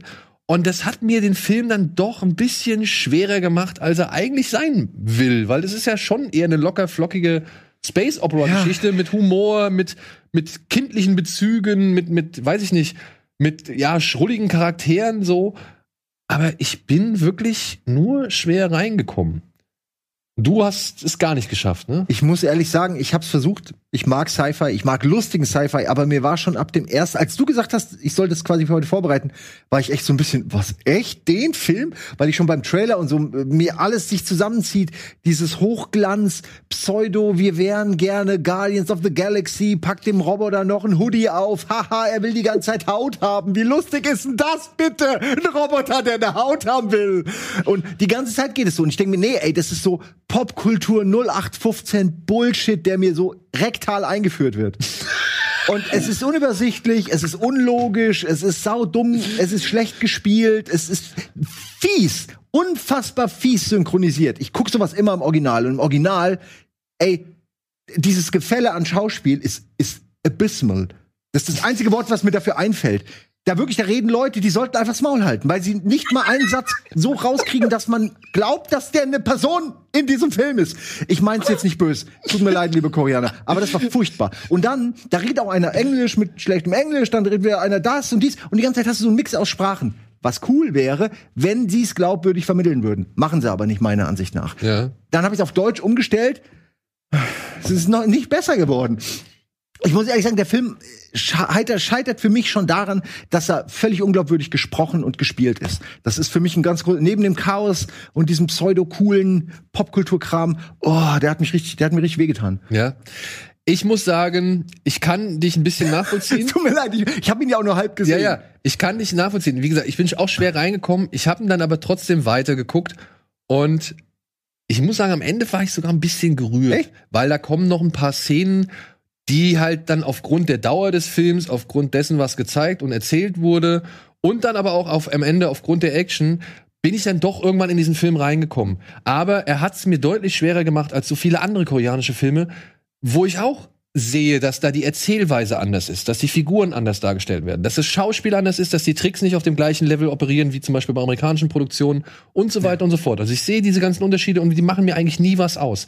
Aber bei Space Sweepers, wie gesagt, ich bin da echt richtig schwer reingekommen. Er hat mich nicht ganz begeistern können auf, auf Anhieb und auch im, im Gesamtbild gesehen ja, ist es nicht die, die Speerspitze oder würde, würde für mich nicht zur Speerspitze gehören. Dafür ist er zu wild, dafür ist er zu chaotisch, dafür lässt er Potenzial liegen, gerade Zwischenmenschliches, dafür, weiß ich nicht, vertraut er nicht so sehr darauf, dass er die Figuren auch eher entspannt hätte einführen können.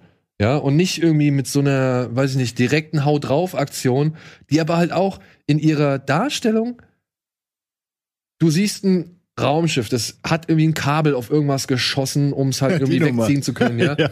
Und, und dann, weiß ich nicht, und dann wird es von einem anderen Raumschiff noch gekapert und das schießt ebenfalls ein Kabel drauf. Und dann kämpfen sie um dieses, und dann um diesen Schrott.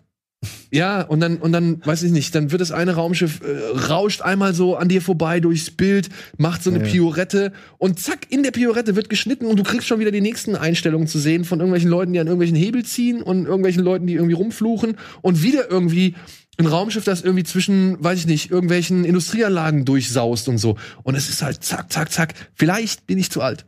Vielleicht ist mein Gehirn einfach nicht mehr in der Lage, diese Schnelligkeit zu verarbeiten. Vielleicht brauche ich einfach ein langsameres Pacing bei sowas. Aber ich bin eigentlich empfänglich für sowas. Und deswegen wundert mich auch so ein bisschen, dass ich nicht ganz so begeistert war. Ich Aber kann dir sagen, warum. über die Distanz konnte er mich gewinnen. Die Welt ist absolut unrealistisch und unglaubwürdig. Da passt nichts aufeinander. Die ganze Oh. Welt ist unre Ganz kurz, ein Beispiel, was dir eigentlich zeigen soll. Es gibt also den Job der Müllsucher im All, weil so viel Müll im All ist. Aber sie sind mega, sie sind mega futuristisch, haben eine Welt im All gebaut, aber sie haben irgendwie immer noch Müll. Obwohl das schon mal der Quatsch schlechthin ist. Weil du könntest dann das Ding dann nicht bauen in der Größe. Aber gut, nehmen wir, akzeptieren wir mal. Dann, dann, ha, dann heuern sie also diese Leute an, die dann da rumfliegen und mit ihren Kabeln den Müll einsammeln. Und sie kämpfen um, diese, um diesen Müll, als ob es nicht genug gäbe. Wir haben doch etabliert, es gibt zu viel Müll. Also warum kämpfen sie um den Müll? Und dann machen sie das auf eine Art, dass ich denke, das ist nicht nur komplett gefährlich für das Raumschiff, für andere Raumschiffe, für Zivilisten. Sie, sie reißen ja sogar, das ist sogar Teil des, des, der Story. Sie machen Geld, 600 Dollar, und dann haben sie aber leider, ach, kleinen Fehler gemacht, haben so eine Antenne von so einem riesen Ding abgerissen, kostet dann 1700. Also am Ende müssen sie noch was zahlen. Das alleine macht mich schon wahnsinnig, weil es für ein Gag ist. Es ist für ein Gag und es ist mega dumm. Und jetzt Der kommt's. Businessplan stimmt nicht. Ey, wirklich. Und dann musst du dir vorstellen, ich sag nur eine Sache, dass diese ganzen von den Menschen kreierten Konstrukte, dass die halt, also es wird gezeigt, sie haben Schutzschilder, aber trotzdem manchmal halt nicht. Verstehst du? Warum haben dann die wichtigen Sachen mit der Antenne keine Schutzschilder? Nur damit diese blöde Szene existieren Aber kann. welche, wer hat denn Schutzschilder? Die, äh, diese, diese Menschenkugel, äh, diese, wo sie die Erde nachgebaut haben, da Ja, knallen sie nämlich dagegen, da wird schön gezeigt, oh, siehst du, der Schild ist wie so ein, ist wie so ein Zellophan, so, wiu, wisst du, so, ne, wie so eine Verpackung. Ganz im Ernst, der Film hat null Logik, der ist einfach saudumm und nichts passt zum anderen. Das ist, sorry, aber das ist äh, wie wenn bei Alien wirklich plötzlich das Alien sich wie in Spaceballs den Hut aufsetzt und, und dann geht der Film normal weiter. Entschuldigung, ich mag Sci-Fi-Humor, aber das ist aber nicht gut. Also ich sehe das nicht ganz so kritisch wie du. Ich weiß, ich bin ja auch ein bisschen am Haten jetzt. Ja. Lass mich doch mal haten. Ja, ja, hate. Die Leute sagen immer, ich habe immer deine Meinung. Jetzt habe ich mal eine andere.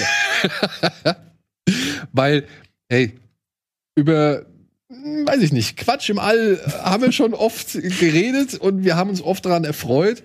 Und ich kann mich auch an diesem Quatsch im All erfreuen. Das ist mir, diese Antenne ist mir vollkommen scheißegal. ich verstehe halt nur nicht, warum man erst nach 45 Minuten einführt, dass die Hauptfigur eigentlich eine Tochter hatte, die halt wirklich komplett für all das steht, was ihn da motiviert. Aber ich so gar nichts von, von der Emotionalität davon irgendwie mitbekomme. So, Weil sie so nicht Sachen- schauspielern können. na, das würde ich jetzt nicht unbedingt sagen. Also da sind ein paar schlechte dabei, aber ich sag dir auch, das ist ja Methode, ne? Also auf Deutsch sind die Koreaner auf Deutsch, aber alle anderen haben eine andere Sprache. Ja, ja, das ist so dieser Multi. Und der Chef von Ansatz, dem, der, ich weiß nicht, hast du den, den großen Oberboss von diesem UTS-Konzern noch kennengelernt oder mitbekommen? vielleicht, aber ich, er ist mir nicht in Erinnerung Ja, geblieben. das ist der Anführer der Zwerge aus der Hobbit. Na dann. Richard Armitage, wie er heißt. Egal. Space Seepers, ich kann alles in allem mit dem Film leben. Ich hatte dann doch irgendwann, sag ich mal, eine Bindung zu ihm und sage, ich finde schön, dass es sowas existiert, dass sowas gemacht wird, dass sowas mithalten kann mit amerikanischen Filmen. Man muss halt nur an den Feinheiten ein bisschen Das schreiben. Ding ist, du bist wie so ein Tierheim für Filme. Du, nimmst, du findest an jedem Film noch irgendwas. Ja, aber wie als er mich gebissen hat, das war eigentlich gar nicht so schlimm, war eigentlich ganz angenehm. Ja. Massage. Weil sie alle nichts dafür können. Die können alle nichts dafür. Es ist ihre Die haben Natur. doch den Film gemacht. Natürlich, wenn Ja, die nichts dafür Film. können. Simon, kein Film wird gemacht mit der Absicht, der wird schlecht. Genau. Kein Film wird gemacht mit der Absicht, er ist schlecht. Außer, wie war The Producers? Ja, gut. Naja, gut. So. Ich verstehe schon. Wir gehen in die Werbung und melden uns gleich mit ein paar, weiß ich nicht, bunten Themen zurück.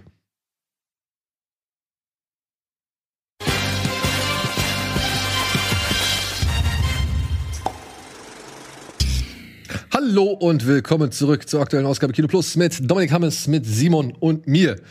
Und jetzt muss ich eine Frage an euch beiden stellen, ihr alten Sportskanonen. Habt ihr am Wochenende auch den Super Bowl gesehen? Auf gar keinen Fall. Ich habe am nächsten Tag einfach nur die Trailer geguckt. Also, das war es, wie immer.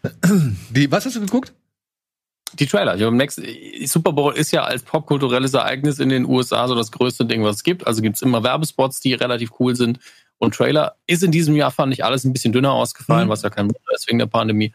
Aber es gab ein paar neue Trailer und die habe ich mir alle angeschaut. Und die wollen wir uns auch anschauen, nämlich jetzt hier bei Billig oder Willig.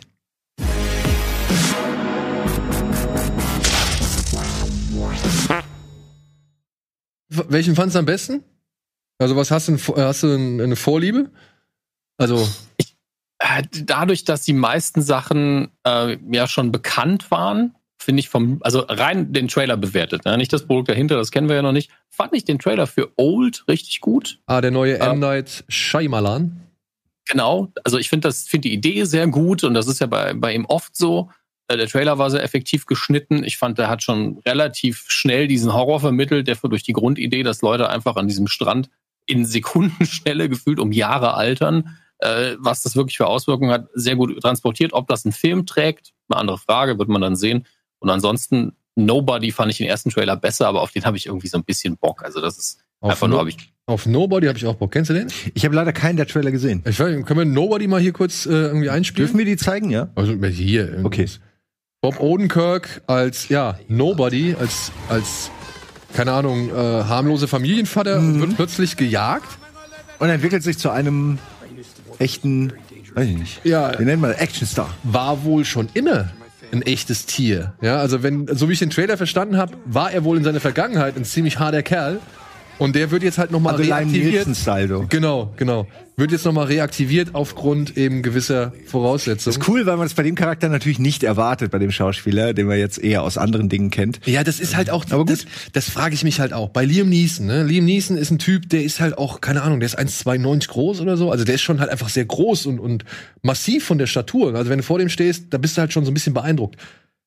Bei Bob Odenkirk bin ich noch ein bisschen, ja, am, am, am Rätseln, ob das funktioniert, dass der halt wirklich mal so ein paar krasse Kampfsport oder, oder, ja, weiß ich nicht, Faustkampf-Moves machst oder so, ja. Nur wenn Tom Cruise Jack Reacher spielen kann, der 2,10 Meter groß sein soll, kann man, ich, ich sag ja nur wegen der Größe und so. Es ist immer noch eine Frage, wie es gefilmt ist. Aber Tom Cruise ist halt aber auch, ne, ein sportlicher, Ja, ich- athletischer Typ, so, also ich habe nichts gegen Tom Cruise. Ich, ich, ich denke nur, er kann das sicherlich. Ich bin mal gespannt. Ich find's gut, wenn jemand, der wo du halt das nicht erwartest, ne? wo, du, wo die Optik nicht passt zu dem, was er dann macht. Ich frage mich nur, wie, wie, wie viel der Schauspieler dafür üben musste. Also so diese ne, Bewegungen. Und das sieht dann ja oft eben nicht so geil aus, wie es sein soll, wenn derjenige das nicht kann. Wenn sie denn darauf Keanu Reeves ist ein Positivbeispiel. Genau, aber wenn sie halt überhaupt in die Richtung gehen, dass er da so große, weiß ich nicht, Grapple Hooks oder, oder was ist, nee, nicht Grapple Hooks, aber halt so Scissor Kicks oder sonst irgendwas macht. So. Er, sah ja aus wie jemand, der viel mit Werkzeugen arbeitet. Genau, ne? genau, viel, der genau. einfach smart ist. So ein Equalizer vielleicht.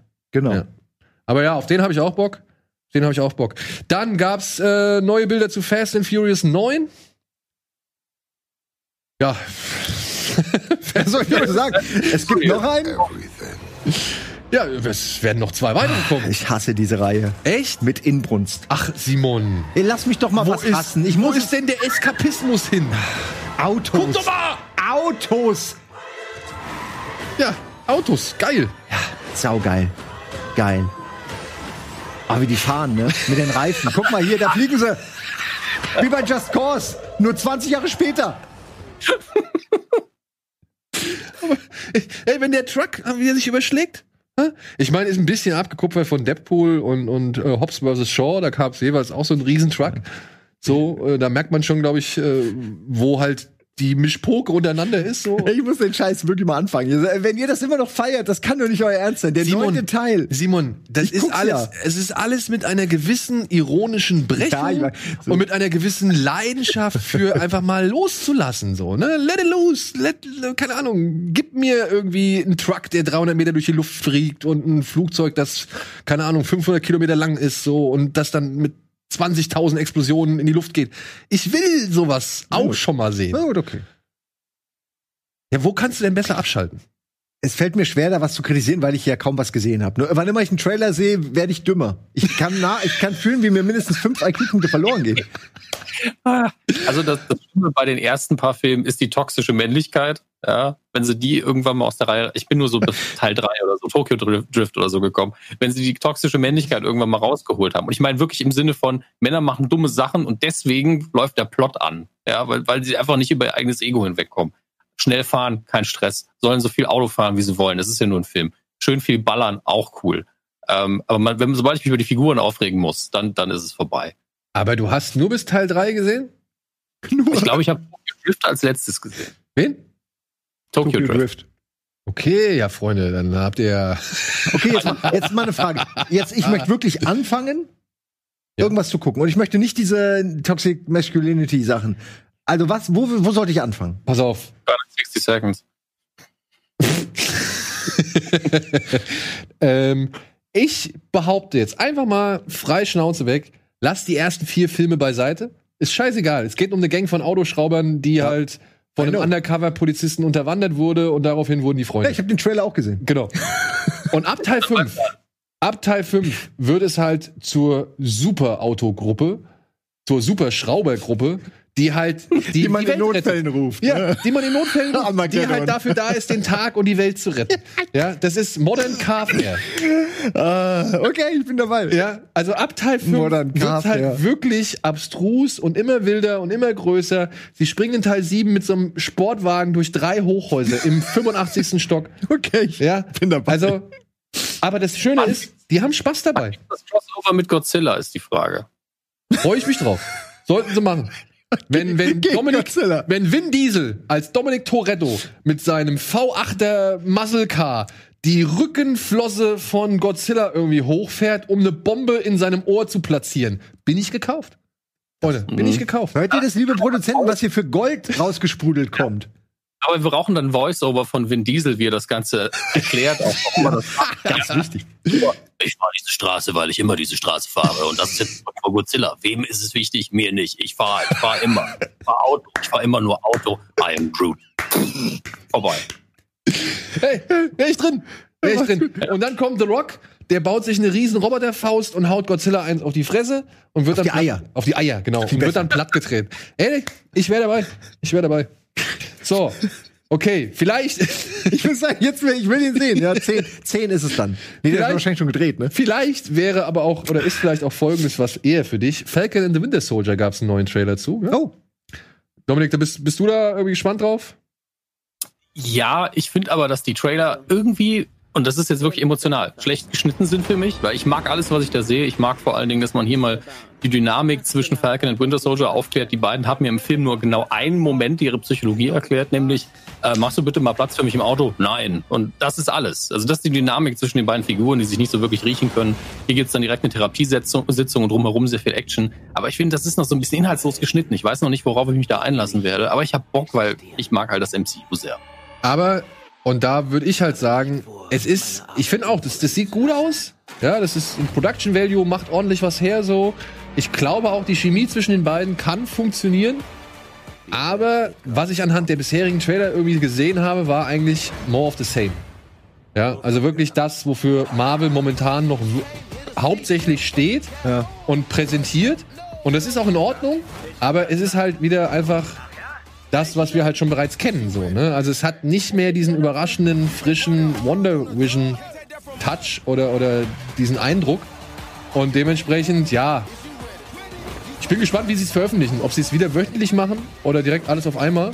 Weil wenn sie es alles auf einmal machen, hättest du vielleicht einen 8-Stunden-Actionfilm. Könnte auch was für sich haben. Hm. Und ja, sowas kommen. Ne? Das ist auch Fast and Furious. Musst du halt einfach sagen. Inzwischen. ja, ist doch so. Ja, stimmt. Ich, Also das würde auch Vin Diesel machen, mit so einem Fluggerät unter den Trucks durchfliegen. Ich, würd, ja, ich guck's mir an. naja, ich bin auch ein bisschen ermüdet. Ich, ich fand die auch lange gut. Aber die, die Formel ist einfach ein bisschen ausgelutscht und ich habe das hier schon sehr häufig gehabt, ist ja nichts Neues, sagen wir alle. Ja. Ich hoffe, dass sie so den nächsten Sprung schaffen zu einer neuen Art von Marvel-Film. Dass das jetzt nicht einfach so weitergeht, ähm, so wie es bisher war. Ich bin gespannt.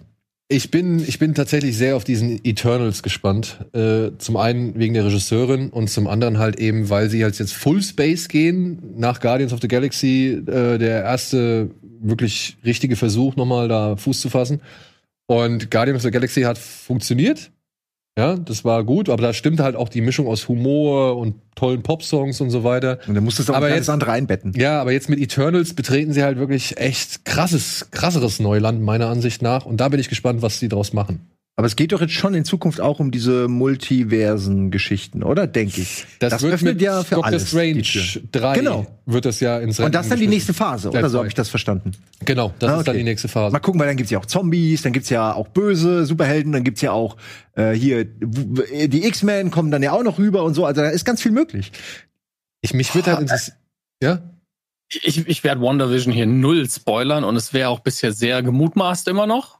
Ja, aber ich glaube, WandaVision macht schon die Tür auf für sehr viel. Wir werden im nächsten Spider-Man ja gefühlt alle anderen Spider-Man-Filme nochmal sehen, zumindest gerüchtemäßig von den Ankündigungen her. Haben fast alle Darsteller, die man so kennt, nochmal gesagt, ja, ich, klar, komme ich vorbei. Ich, ja klar, Tobey Maguire, ja, ich trainiere mir nochmal ein Sixpack an, gar kein Stress. Ähm, und man fragt sich natürlich noch, hä, was, was passiert hier alles? Und das kann man ja alles comicmäßig nur mit einem Multiversum erklären oder dem Spider-Verse, wie wir es ja auch mittlerweile kennen, aus dem Sony-Film. Ähm, das wird alles sehr, sehr spannend. Und ja, Doctor Strange wird da, glaube ich, da wird alles drin geklärt. Aber auch die Loki-Serie wird auf sowas eingehen. Ja, Ah ja, stimmt. Das, Ja. das, das, also das MCU macht gerade einen Riesenschritt nach vorne und, und Falcon and the Winter Soldier ist halt dieses, ja, wir müssen aber auch unser normales Publikum noch weiter befüttern und das Universum in ihrer Zeitlinie weiter erklären. Da gibt's ja ganz viel aufzuarbeiten. Ja. Äh, was hier passiert, ist halt Worldbuilding in jeder Sendung. Und bei WandaVision fühlt sich das noch sau klein an. Ich glaube, das wird aber gegen Ende extrem wichtig werden für die Zukunft. Ich frage mich nur, warum dann noch sowas wie What If existiert. Weil wenn du jetzt Spaß. ja aus Spaß, ja. Ich meine, es ist ja nett, dass es da ist. Ich bin auch von diesen ganzen Marvel-Serien, die angekündigt worden ist, ist What If tatsächlich eine, die mich am, am meisten interessiert. Eben auch Grund der Tatsache, dass da mit Zeichentrick gearbeitet wird und so. Ich kenne das leider gar nicht. Ist das eine Zeichentrick-Anthology-Serie oder? Ja, das ist halt. die auf so Was wäre wenn Genau, basiert? Oder, genau, Was wäre oder ist wenn. das der Was wäre wenn Mann, der da irgendwas Genau, was wäre, kann? wenn, wenn Captain America Captain Russland wäre oder so, weißt du? Also sowas Also Richtung. verschiedene Alternate, Alternate Universe. Ja, das ist Genau. interessant. Und ich frage mich halt, warum man sowas noch macht, wenn man jetzt schon im Begriff ist, sein Universum insofern aufzubauen oder zu, zu festigen oder etablieren, dass man halt alle Möglichkeiten hat. Ja, dieses What If, das ist ja so, als würden, keine Ahnung, sowas wie Halo Legend. Ungefähr. Ja, ja, einfach mal, genau. Ja, einfach mal so ein bisschen ein anderer Blick drauf und, und äh, das, das kannst du ja jederzeit machen. Aber jetzt haben sie sich ja schon einfach die Möglichkeiten gemacht, dass sie auch alles, was ja regulär existiert, auf diese Art und Mhm. Weise machen könnten. So, ja. Und da frage ich mich, ob das dann nicht vielleicht ein bisschen untergeht. Ja? Ich Oder glaube, es halt, gibt da zwei, zwei Gründe für. Also das eine ist einfach Produktionsressourcen, sowohl Geld als auch Budget, als auch Budget ist das gleiche. Geld, Geld Budget und Schauspieler auch und Möglichkeiten. Äh, weil du bei Animation halt sagen kannst, ist doch egal. Eine Explosion kostet ungefähr so viel wie ein, wie ein Stillbild. Also nicht ganz natürlich. Aber da ist alles egal, da kann man das einfach auch von der Produktion her machen. Das andere ist, ähm, wir sind ja hier in der privilegierten Fassung, dass wir relativ gut uns auskennen und sagen können, ja, ich kann damit leben, wenn ich mal hier eine Marvel Zombies Realserie habe und kann das klar trennen. Aber es gibt viele Leute da draußen, die, die, die sind verstört, wenn man ihnen eine Marvel Zombies Serie zum Beispiel zeigen würde, im Real-Look mit den Originaldarstellern und dann nebendran aber das normale MCU mit seiner Haupttimeline normal weiterläuft. Ähm, und ich glaube, da will man die Leute nicht verwirren. Weil sie denken, hey, ich dachte, Captain America ist jetzt ein Zombie, jetzt ist er doch wieder der alte Mann. Was ist denn jetzt wieder? Es, es wird halt irgendwann verwirrend. Und wenn man in den Mhm. Filmen ab und zu mal kurz in, in ein anderes äh, Universum springt und dann ganz kurz sieht, oh, hier sind überall Zombies, ich verpiss mich mal wieder, kann man gleichzeitig nicht so viel erzählen wie in einer Episode What If, wo es nur um die Marvel-Zombies geht. ja, Entschuldigung, dass ich immer die Beispiel nehme, aber da kann man sich wenigstens was drunter vorstellen. ja. Du, ich bin gespannt, wie es sich ausspielen wird. Und ich bin Mhm. auf jeden Fall guter Dinge. Multiversum ist halt so eine Sache. Ich bin, da frage ich mich halt auch, ob sie, obwohl es Multiversen gibt und obwohl, also ob sie gewisse, ja, übergreifende oder größere Storylines für einzelne Multiversen anfangen zu entwickeln, weil ich glaube, dann könnte es halt wirklich schwierig werden, wenn du irgendwie in der einen Geschichte irgendwie raffen musst, dass da diesmal Captain America der große Endgegner ist, dann kommt Thanos Bruder an und am Ende ist Godzilla auch noch am Start, ja, Und, und versucht halt Erde Nummer 68 irgendwie platt zu machen oder so, ja. Also, wer weiß. Bitte? Beim Autofahren natürlich. Beim Autofahren natürlich. Mit Dominic Toretto am Beifahrersitz. so, dann gab's auch wieder was Neues zu Justice League. Inklusive erste Bilder von einer Figur, ja, die schon gar nicht mehr für möglich gehalten wurde in diesem Film. Superman? Ja, Superman, nee. Nein, ich- er sah aus von hinten wie Superman. Okay, Zack Snyder hält auch an der Idee fest, dass man diesen komischen Motherboard-Würfel im Wald vergräbt, ne? Wenn wenn ich es jetzt richtig gesehen Das habe. sieht so aus. War das gerade mit den zwei? Wer war das noch?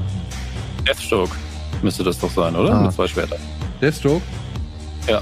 Ja. Also ich habe nur die Silhouette auch gesehen. Aber welchen Charakter meinst du denn jetzt? Weil ich habe fast nur Footage gesehen, was ich schon kenne. Deswegen. Der Joker. Ach, du Ach meinst so, das neue ja. Material von Joker, ja. Wo er Ja. nicht mehr ganz so damaged aussieht. Nicht mehr ganz so damaged. ja. Ähm, ja, das, Ja, tut mir leid. Also, aber egal, das ist ja nur, ich mag den Look halt nicht, generell. ja, ich den, auch den nicht. Look jetzt vom Snyder Cut oder generell Der ganze Leto Joker ist nicht mein Fall. Also da scheiden sich natürlich die Geister, auch jetzt mit dem neuen Look. Natürlich gut, dass die ganzen Tattoos und Piercings mal weg sind. Aber auch das mochten ja einige. Nur ich habe die neuen Bilder gesehen und gedacht, wow, der Metzger ist müde. So sieht er einfach aus. Aber Dominik, Aber wenn er die halt- Tattoos nicht hat, wie willst Ja. du denn dann wissen, dass er damaged ist? Ja, vielleicht muss man das spielen. Ich weiß es ja nicht. ähm, aber also ich soll mir das nicht nur auf die, auf die Stirn schreiben, was ich denke. Nein. Du sollst es auch leben. Acting 2.0. Endlich Haben wir das ehrlich. Bild- haben Entschuldigung, der Dominik war noch mittendrin. Ich habe ihn da unterbrochen. nee, bitte mach weiter. Nee, ich will nur das Bild einmal zeigen. Da ist er. Ich meine, es macht ein bisschen mehr her. Ich fand das ja wirklich bei Suicide Squad furchtbar mit diesen, mit diesen Tattoos im Gesicht. Waren die nicht sogar digital? Ich, weil die nehmen das Material ja auch, was sie gedreht haben. Es wurde ja viel Material gedreht mit dem Joker, was sie dann nicht verwendet haben. Das wird auch Grundteil des Snyder Cuts sein. Deswegen weiß ich noch nicht, wie das reingehört. Ich glaube, das wird so eine Art Flashback sein. Vielleicht ist es neu. Also Meinst, er sieht dann später so aus. Weil, wie er aktuell aussieht, ist einfach scheiße. Also ins, in, in, in, in ja. Suicide Squad. Die Leto-Version ist einfach Ja, furchtbar. ich mag die Leto-Version auch nicht wirklich, obwohl ich nicht sage, obwohl ich nicht behaupten möchte, dass Leto das schlecht macht, sondern Nö. der füllt es schon ganz gut aus. Ich finde halt, das Optische ist halt Quatsch. Das ist so plakativ und auf die Fresse. Das, das raubt der Figur halt auch an Reiz und Ja. an, an, an Impact Ich oder an, an, Wirkung. Und hier das, ich könnte mir vorstellen, dass das tatsächlich zu den Nachdrehs gehört, Das die, vom Nachdreher. ja, die Zack Snyder äh, erlaubt bekommen hat. Oder die Zack Snyder erlaubt wurden. Und ja, ob das jetzt wirklich so zusammenpasst und sich fügt, muss man halt nach wie vor abwarten. Genau wie die Tatsache, ob das jetzt der bessere Film ist oder nicht. Ja, Ich find's cool, dass sowas existiert. Ich find's schön, dass man wirklich einen Recut von einem Film, der nicht so gut ankam, machen kann und dass dann auch Interesse besteht. Ich mag das irgendwie. Das hat sowas Community-nahes. Finde ich. Aber ich weiß nicht genau, wie es dazu gekommen ist, außer die Legende sozusagen. Deswegen kann ja auch sein, dass da ein ganz anderer Grund, Geld oder so, der die Rolle gespielt hat. Ja, Oder rechtlich irgendwas. es ist jetzt halt find's gut. so, es ist halt jetzt so die Sache, ne? Mal ist es gut, mal ist es irgendwie merkwürdig, mal ist es irgendwie falsch, mal ist es genau richtig. Also wir haben, nee, aber guck Hängt mal. vom Film ab. Nein, du? aber ja, bei Sonic. Sonic, das Design war kacke. Ja. Und es gab ein neues äh, Redesign von dem. Jetzt kann man natürlich hingehen und sagen, hm, vielleicht war der aber nie kacke, sondern sie haben es einfach nur gemacht, damit die Leute irgendwie einen Aufreger haben und irgendwie, ja, Aufmerksamkeit für den Film generiert wird. Das hat aber viel gekostet, ne, das Remaken. Vielleicht gab es nur einen Trailer. Okay, du, es könnte auch, hast natürlich recht, aber Vielleicht haben sie einfach nur einen dreckigen, schäbigen Trailer gemacht, wo sie wussten, darüber werden sich Leute aufregen, um dann halt die Aufmerksamkeit darauf zu ziehen und Dass dann als die, als haben, die ja. coolen äh, Leute dazustehen, die sagen, ey, wir haben auf euch gehört, hier habt ihr einen neuen Sonic, ich hoffe, er gefällt euch besser, viel Spaß jetzt mit dem müsst ihr aber auch ins Kino gehen. Jetzt geht er aber auch ins Kino, bitte. Ich fand den übrigens äh, voll okay. Und Jim Carrey ist massivst unterhaltsam in dem Film. Ich habe ihn wirklich. Jim Carrey ist meine Lieblings, Lieblingsfigur in dem, in dem äh, Film. Ich, also ich möchte nur nicht, ich möchte nicht loben, aber ich fand ihn überraschend gut, Mhm. als ich ihn gesehen habe und war wie gesagt mit Jim Carrey mehr als zufrieden. Wo ich finde, auch- macht diesen Robotnik so geil. Also wirklich, ich habe ich noch nie so gelacht über über die Figur von Robotnik. Ja, wurde jetzt auch ein zweiter Teil angekündigt. Und Äh, ja, ist auch verdient. Ja, also genau. allein das Ende deutet ja schon darauf hin, dass der echte Robotnik jetzt überhaupt erst kommt. Und das finde ich schon gut. Er ist für mich der Haupt, die Hauptfigur von Sonic. Also so, Sonic ist okay, ein netter Bub, schnell und das alles. Äh, naja, er ist halt so Teen, Teenie-Probleme halt so. Aber das ist okay. Aber wie gesagt, Robotnik macht's mit dieser unfassbaren Arroganz einfach und dieser Dance. Es gibt diesen Dance. Guckt den euch auf YouTube an, wo er so auf Daten wartet und dann macht er so den, den Upload-Dance oder was auch immer. Und er ist so geil einfach. Ich liebe das. Ich würde gern mehr. Ich würde, dass Jim Carrey aufhört mit seiner depressiven äh, ihr Weltanschauung und einfach wieder anfängt, Quatsch zu machen. Das kann er so gut, Mann. ja. Mal gucken, vielleicht kommt er ja in Teil 2 wieder. Ja, de definitiv. Ja. Nur ich sag halt, weißt du, jetzt ist Gina Carano gecancelt worden und da trendet dann trotzdem ein, ein Hashtag namens Cancel Disney Plus, wo ich so denke, ey Leute, jetzt entscheidet euch doch mal, ja. Die hat antisemitische Äußerungen getätigt. Ach, das war so oder was? Deswegen ist die. Äh, Naja, die hat sich ja ich meine die selbst, Figur aus Mandalorian jetzt. Genau, ne? Die genau. Schau- Ach, das ist der Grund. Ich dachte einfach irgendwas. die hat sich, also auf TikTok hat sie sich antisemitisch geäußert, beziehungsweise hat ihr, ihr ihre Erfahrung mit, mit Anne Frank verglichen, schon wieder. Ah, du, ah das, das Ja. müssen doch mittlerweile alle wissen. Und, und, ähm, und noch ein paar andere Sachen, hat sich transphob geäußert, hat das wieder zurückgenommen, auch mit der Aussage hin, dass ihr, dass sie Pedro Pascal an die Seite genommen hat und hat gesagt, ey, pass auf, das ist nicht kack, also das ist nicht richtig, was du hier machst, beziehungsweise es ist halt, äh, er hat sie versucht zu erklären, daraufhin hat sie sich entschuldigt. Trotzdem hat sie dann mit äh, Election Fraud und all so anderen Sachen wieder irgendwie von sich reden gemacht. Sag mal, wie Und- können die Leute sich ihre Karrieren so ruinieren? Immer? Du, ich meine, ey, es ist, Halt doch einfach nur die Fresse vor der Kamera. Ist doch nicht so schwer, einfach seine Politik zu Hause zu lassen. aber naja, du hast halt eine Meinung und voll du hast gut, halt einen Mann. Job. Mann, aber das war so eine gute, das war so eine gute Figur, verdammt. Aber das, das heißt ja nicht, dass die nicht wiederkommen kann. Ja, wieso? Wenn die jetzt rausgeflogen ist, wird Naja, die die ja Schauspielerin wurde halt äh, nicht, also mit der Schauspielerin wird jetzt nicht mehr weitergearbeitet, laut äh, Verlautbarung. Aber du kannst die Figur ja trotzdem noch erhalten, indem du halt eine andere Schauspielerin besetzt. Es wäre ja jetzt nicht ungewöhnlich, dass irgendwie plötzlich, ja, ich weiß nicht, George Clooney Batman spielt, nachdem Val Kilmer Batman war, bevor, äh, nachdem äh, Michael Keaton Batman war. Ja, ich, ich, ich gehöre zu den Leuten, die eine Figur doch auch immer mit dem Schauspieler noch in Verbindung bringen. Insofern finde ich sowas immer schwierig, so Neubesetzung. Es ist einfach doof, weil es war endlich mal eine gute Frauenrolle, die alle gefeiert haben im Star Wars Universum und dann stellt sich halt sowas raus und es ist halt echt einfach schade. Ja, also ich meine, du kannst ja deine Meinung, Meinung äußern. Ja, das ist ja nicht verboten. Ja, zu Hause auf dem Klo. Naja, oder wenn du es öffentlich machst, musst du halt damit rechnen, dass es Konsequenzen gibt. Also, das, meine ich ja, das muss man doch wissen. Ja. Das ist, meine, sie ist doch in dem Job nicht seit gestern. das, das ist, muss jeder selbst entscheiden. Und sie hat es für sich so wahrscheinlich entschieden und Disney hat dann so entschieden und naja, es ist auch das gute Recht von Disney zu sagen, nee, wir wollen nicht mehr mit ihnen ja, ich kann zusammenarbeiten. Disney kann ich verstehen, die wollen einfach nur ihren Aktienkurs schützen. Ja.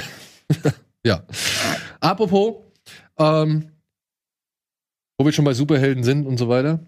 Ich weiß nicht, wir haben, glaube ich, alles abgearbeitet von den Billig- oder Billig-Geschichten, ne? Weiß nicht, vielleicht hat Dominik noch was. Hast du noch irgendwas? Bei Super Bowl? Ich, ich will natürlich auch hier nicht immer meinen meine Snyder Cut, äh, mein, meine Kopfschmerzen damit breittreten, deswegen sparen wir uns das einfach. Äh, was haben wir noch? Äh, Old Nobody. Ja, über Old haben wir nicht viel geredet, aber ich, muss man eh abwarten, was weiterkommt. Nee, wir haben alle Trailer abgearbeitet. Wunderbar. Diesen Shyamalan haben wir jetzt aber nicht gesehen, oder? Den Old Trailer, dazu. ja komm, können wir den Old Trailer Also, mal weil du hast ihn gerade- kurz also- im Hintergrund laufen lassen? Ich würde ihn mir gerne mal kurz, ich habe nichts von gehört. Das ist wie immer eine schöne Idee, aber ich vertraue mittlerweile Shyamalan einfach überhaupt nicht mehr. Was war denn der letzte Film, den du Ich habe sie alle gesehen und Alle? ich fand wirklich, sie werden mal zu mal zu mal zu mal schlechter. Ich fand Lady in the Water tatsächlich war der letzte, der mir gefallen hat, aber den andere scheiße fanden. Das und ist auch so danach ein Film, bergab. der kriegt sehr viel Hass ab. Aber der ist doch voll okay. Old. Er war ein bisschen kurz jetzt, aber wie immer, Ja, aber du hast schöne gesehen. Idee. Du hast schöne gesehen. Idee. Sie wird in Sekundenbruchteilen schwanger und Mhm. irgendwelche anderen Leute werden alt. Also hat ein bisschen, ein kleines bisschen Clive Barker Flair für mich. Oh, Ja? lange nicht mehr gehört den Namen. Aber nur ein kleines bisschen. Und man muss natürlich auch immer sehen, was dann letztendlich Scheinmal draus macht. Ne? Ich habe auch an Death Stranding gedacht, aber da ist ein ganz anderer, da ist, hat der Strand eine, wirklich eine andere Funktion. Aber irgendwie hatte ich diese Vibes am Anfang. Ja. So, und jetzt, wo wir schon mal die ganze Zeit über Superhelden und so geredet haben, kurz noch einmal ein Blick und eine Erinnerung an unser großes Marvel-Helden-Turnier. Ja, die erste Woche ist rum. Wir haben euch gefragt, wer ist der beste oder die beste Marvel-Heldin, der beste Marvel-Held? Und haben 32 Figuren aus dem MCU gegeneinander antreten lassen. Ich hoffe, wir haben eine kleine Grafik, die uns jetzt zeigen kann, was passiert ist. Zack. Oh. Ja, also. So ist der Zwischenstand. Ant-Man hat gegen Storm gewonnen. Captain Marvel hat gegen War Machine gewonnen. Iron Man natürlich gegen die unsichtbare Black Widow. Black Widow hat tatsächlich gegen Black Panther gewonnen. Einen, einen, einen Sieg, den ich nicht so wirklich vorhergesehen habe. Schwierig. Jean Grey hat den Falcon besiegt. Das Ding wurde von Captain America besiegt. Thor hat über Hawkeye triumphiert und Spider-Man über wer ist das? Star-Lord. Man hat direkt, man hat direkt die Filme und die Kämpfe im Kopf. Also so, weißt du, die, man, man sieht nur Hulk gegen Wanda und ich denke, ja, ich will das sehen. Ja. Die Fackel konnte sich nicht gegen Groot durchsetzen, was ich sehr schön finde. Auch wenn es logisch nicht wirklich äh, plausibel ist. Groot wird gewinnen. Doctor Strange hat sich gegen Gamora, da, da, da muss ich sagen, das war von eine von meinen Entscheidungen, die gegen den Strom ging. Ich war echt erstaunlich oft mit der Mehrheit bei uns im Forum äh, konform. Also ich habe wirklich immer genauso abgestimmt wie die Mehrheit. Ähm, bei Gamora und Doctor Strange war ich, äh, gehörte ich zur Minderheit, weil ich hätte eigentlich gedacht, Gamora äh, ist, mag ich ein bisschen mehr. Mag ich einfach ein bisschen mehr. Ja, Ja, aber Doctor Strange ist der interessantere Charakter, weil er einfach mehr machen kann. Aber ich mag Gamora auch sehr. aber für mich nicht anhand des MCU. Für mich ist er einfach Iron Man, der zaubern kann. Okay, aber Gamora kann halt, hat zwei Messer und ist stark. Aber die ist wenigstens, die hat, die Eine hat, Frau. die hat, die hat einen wirklich beschissenen Adoptivvater. Ja, Ja, okay. hat eine Schwester, mit Ja. der sie nie klarkam irgendwie und mit mit der sie immer irgendwie im Beef stand so. Und also Ja. ich finde, da gibt's ein bisschen mehr als bei. Dr. Strange ist auf jeden Fall ein unsympathischer Charakter oder so. Oder, ne, würde ich auch sagen. ja, aber wir haben ja, ja, wir haben ja schon ein intelligentes, suffisantes Arschloch im, im MCU. Also ich meine, Äh, Nicht mehr. stimmt, nicht mehr. okay, dann muss er jetzt die Lücke Nein, schließen. Spider-Man muss das jetzt machen. Der muss nur noch arrogant werden. Spider-Man soll nicht arrogant werden. Ja, Nee, ich sag also ja nicht, der macht, der wird ein anderer Tony Stark. alles, alles nur nicht arrogant werden, bitte. Ja, bitte. Sehe ich so. Was? Ich stimme dir zu. Ich, Ach so, ja, okay. ich, ich habe nur einen Witz gemacht, weil er ist ja der Nachfolger so ein bisschen von Tony Stark. Ja. Äh, wird, wird, werden andere Seiten aufgezogen ab jetzt. Beast hat gegen Hulk verloren, Wanda hat gegen Mr. Fantastic gewonnen, Professor X gegen den Winter Soldier, Wolverine gegen Rocket Raccoon. Schade. Hätte ich auch gerne gesehen. Kann man ja auch sehen. Deadpool gegen Drax war ein bisschen abzusehen. Und Vision hat Mystique überholt. Und ich glaube, bei Vision und Mystique gab es ein richtiges äh, Kopf-an-Kopf-Rennen. Da war erst Mystique vorne und dann hat Vision aber von hinten aufgeholt. Wahrscheinlich haben die Leute die letzten zwei Folgen Wonder Vision gesehen Ja. und haben sich gedacht, nee, scheiße, Alter, der darf nicht verlieren. Ja. Und somit Ant-Man, Captain Marvel, Iron Man gegen Black Widow, Jean Grey gegen Captain America, Thor gegen Spider-Man, Groot gegen Doctor Strange, Hulk gegen Wanda, Professor X gegen Wolverine und Deadpool gegen Vision. Das sind knackige Paarungen, möchte ich sagen. Ich möchte nicht in eure Haut stecken und jetzt entscheiden müssen. Aber ich werde mich auch entscheiden müssen, ich werde mitmachen. Deswegen hier nochmal der Aufruf, hier unten ist der Link. Da müsst ihr einfach draufklicken, dann könnt ihr an der nächsten Turnierrunde mitmachen, die wir dann Anfang März wahrscheinlich in einem Live-Battle auflösen werden. Und ey, wirklich, ich weiß nicht. Mit den Darstellern auch, ja. Mit den Darstellern wäre natürlich geil. Äh, hast du Eine hier, Frage. Von den, von den Runde 2 Paarungen, Dominik, sticht dir da irgendwas besonders schmerzhaft ins Auge, wo du sagst, oh fuck, würde ich nicht Also, entscheiden müssen wollen? Oder mach gerne mit, Ja. aber Ach, jetzt ein bisschen klein bei mir. Das ist Okay. das Problem gerade. Ich, mach, ich, mach's mal, ich versuche mal größer zu machen.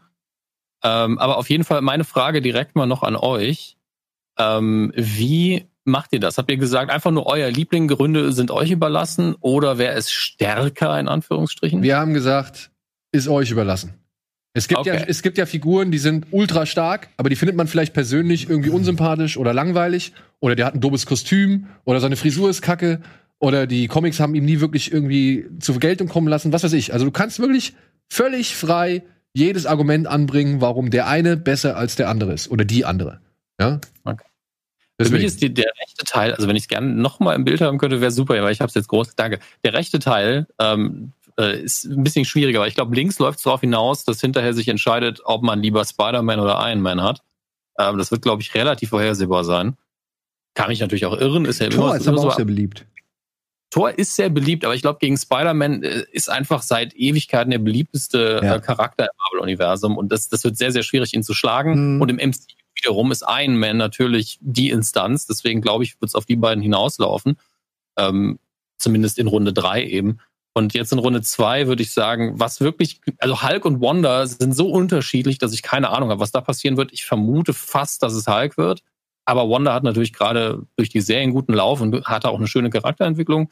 Unten, glaube ich, wird am Ende ja, Deadpool gegen, gegen Wolverine bei rauskommen. Und äh, das Finale stelle ich mir wirklich spannend vor, weil ich weiß nicht, Ja. was in Runde 2 genau passieren wird. Also das Finale ist eine schöne Instanz. Aber ich glaube, Spider-Man gegen Wolverine wäre so die nach Comic-Tagen das, was auf jeden Fall passiert. Im MCU, andere Frage.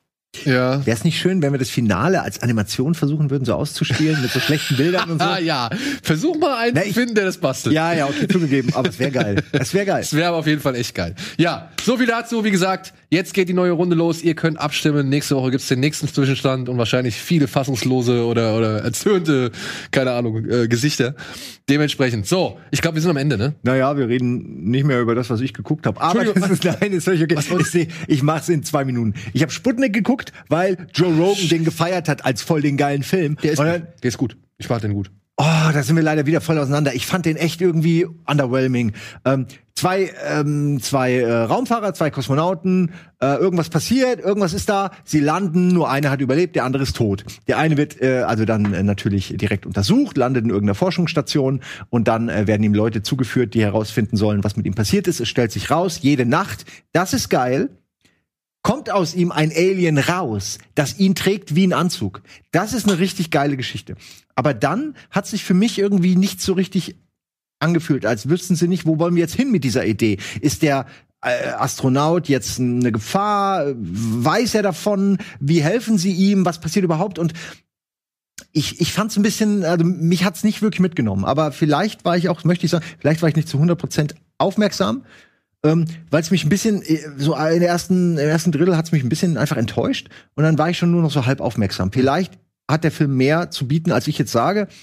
Ich war auf jeden Fall erstmal enttäuscht und dachte, Joe Rogan hat keine Ahnung von Filmen. De von dem lasse ich mir nichts mehr über Filme, aber jetzt nur noch Schröckert.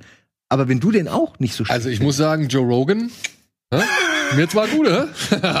Finde ich gut, finde ich überraschend. Finde ich schön, dass er so einen Film Er ist ein nach vorne holt. ist ein russischer Fan. Es ist ein russischer Film so, ja. Und äh, ich war auch überrascht. Ich mochte den. Ich mochte den. Ich finde die Idee, ja klar, die setzt sich zusammen aus Arrival und Species und was weiß ich so. Moontrap. Aber Moontrap. Aber trotzdem äh, fand ich, sah schick aus. Ja, gut, okay. Gut gemacht. Ja, kann man ja mal so, könnt ihr ja gucken und dann sagen, was euch eher liegt, aber ähm, ja. Und war jetzt noch was dabei? Nee, das war's noch. Ich, ich, nur weil du von Werbung zu Werbung sagst, kommen wir gleich zu, wollte ich das nur kurz noch Entschuldigung, ich, ich dachte, schlimm, du wolltest Mann. noch einmal, ich dachte, dein, dein Space Reapers Hate war, so. das war das eigentliche. Aber es, es tut mir leid, dann habe ich das Ey. falsch interpretiert. Gib mir einfach Sci-Fi und du kriegst eine Meinung. Okay, cool. Ich danke für deine Meinung. Ich danke auch Dominik Danke. fürs äh, Mitmachen. Lieben gerne. Gerne. Wir sehen uns spätestens bei Wonder Vision, würde ich dann sagen. Sehr gern. Cool. Dann bist du dann auch dabei, ne? Ja. Haben wir das schon mal gebongt? Müssen wir uns über die Planung keine Gedanken mehr machen. Ansonsten, viel Spaß mit dem weiteren Programm. Wir sehen uns hoffentlich am Dienstag, wenn Bada Binge in die neue Staffel startet. Und ja, bleibt gesund, schaut Filme, schaut Rocket Beans TV, habt ein schönes Wochenende. Bis zum nächsten Mal. Tschüss. Ciao.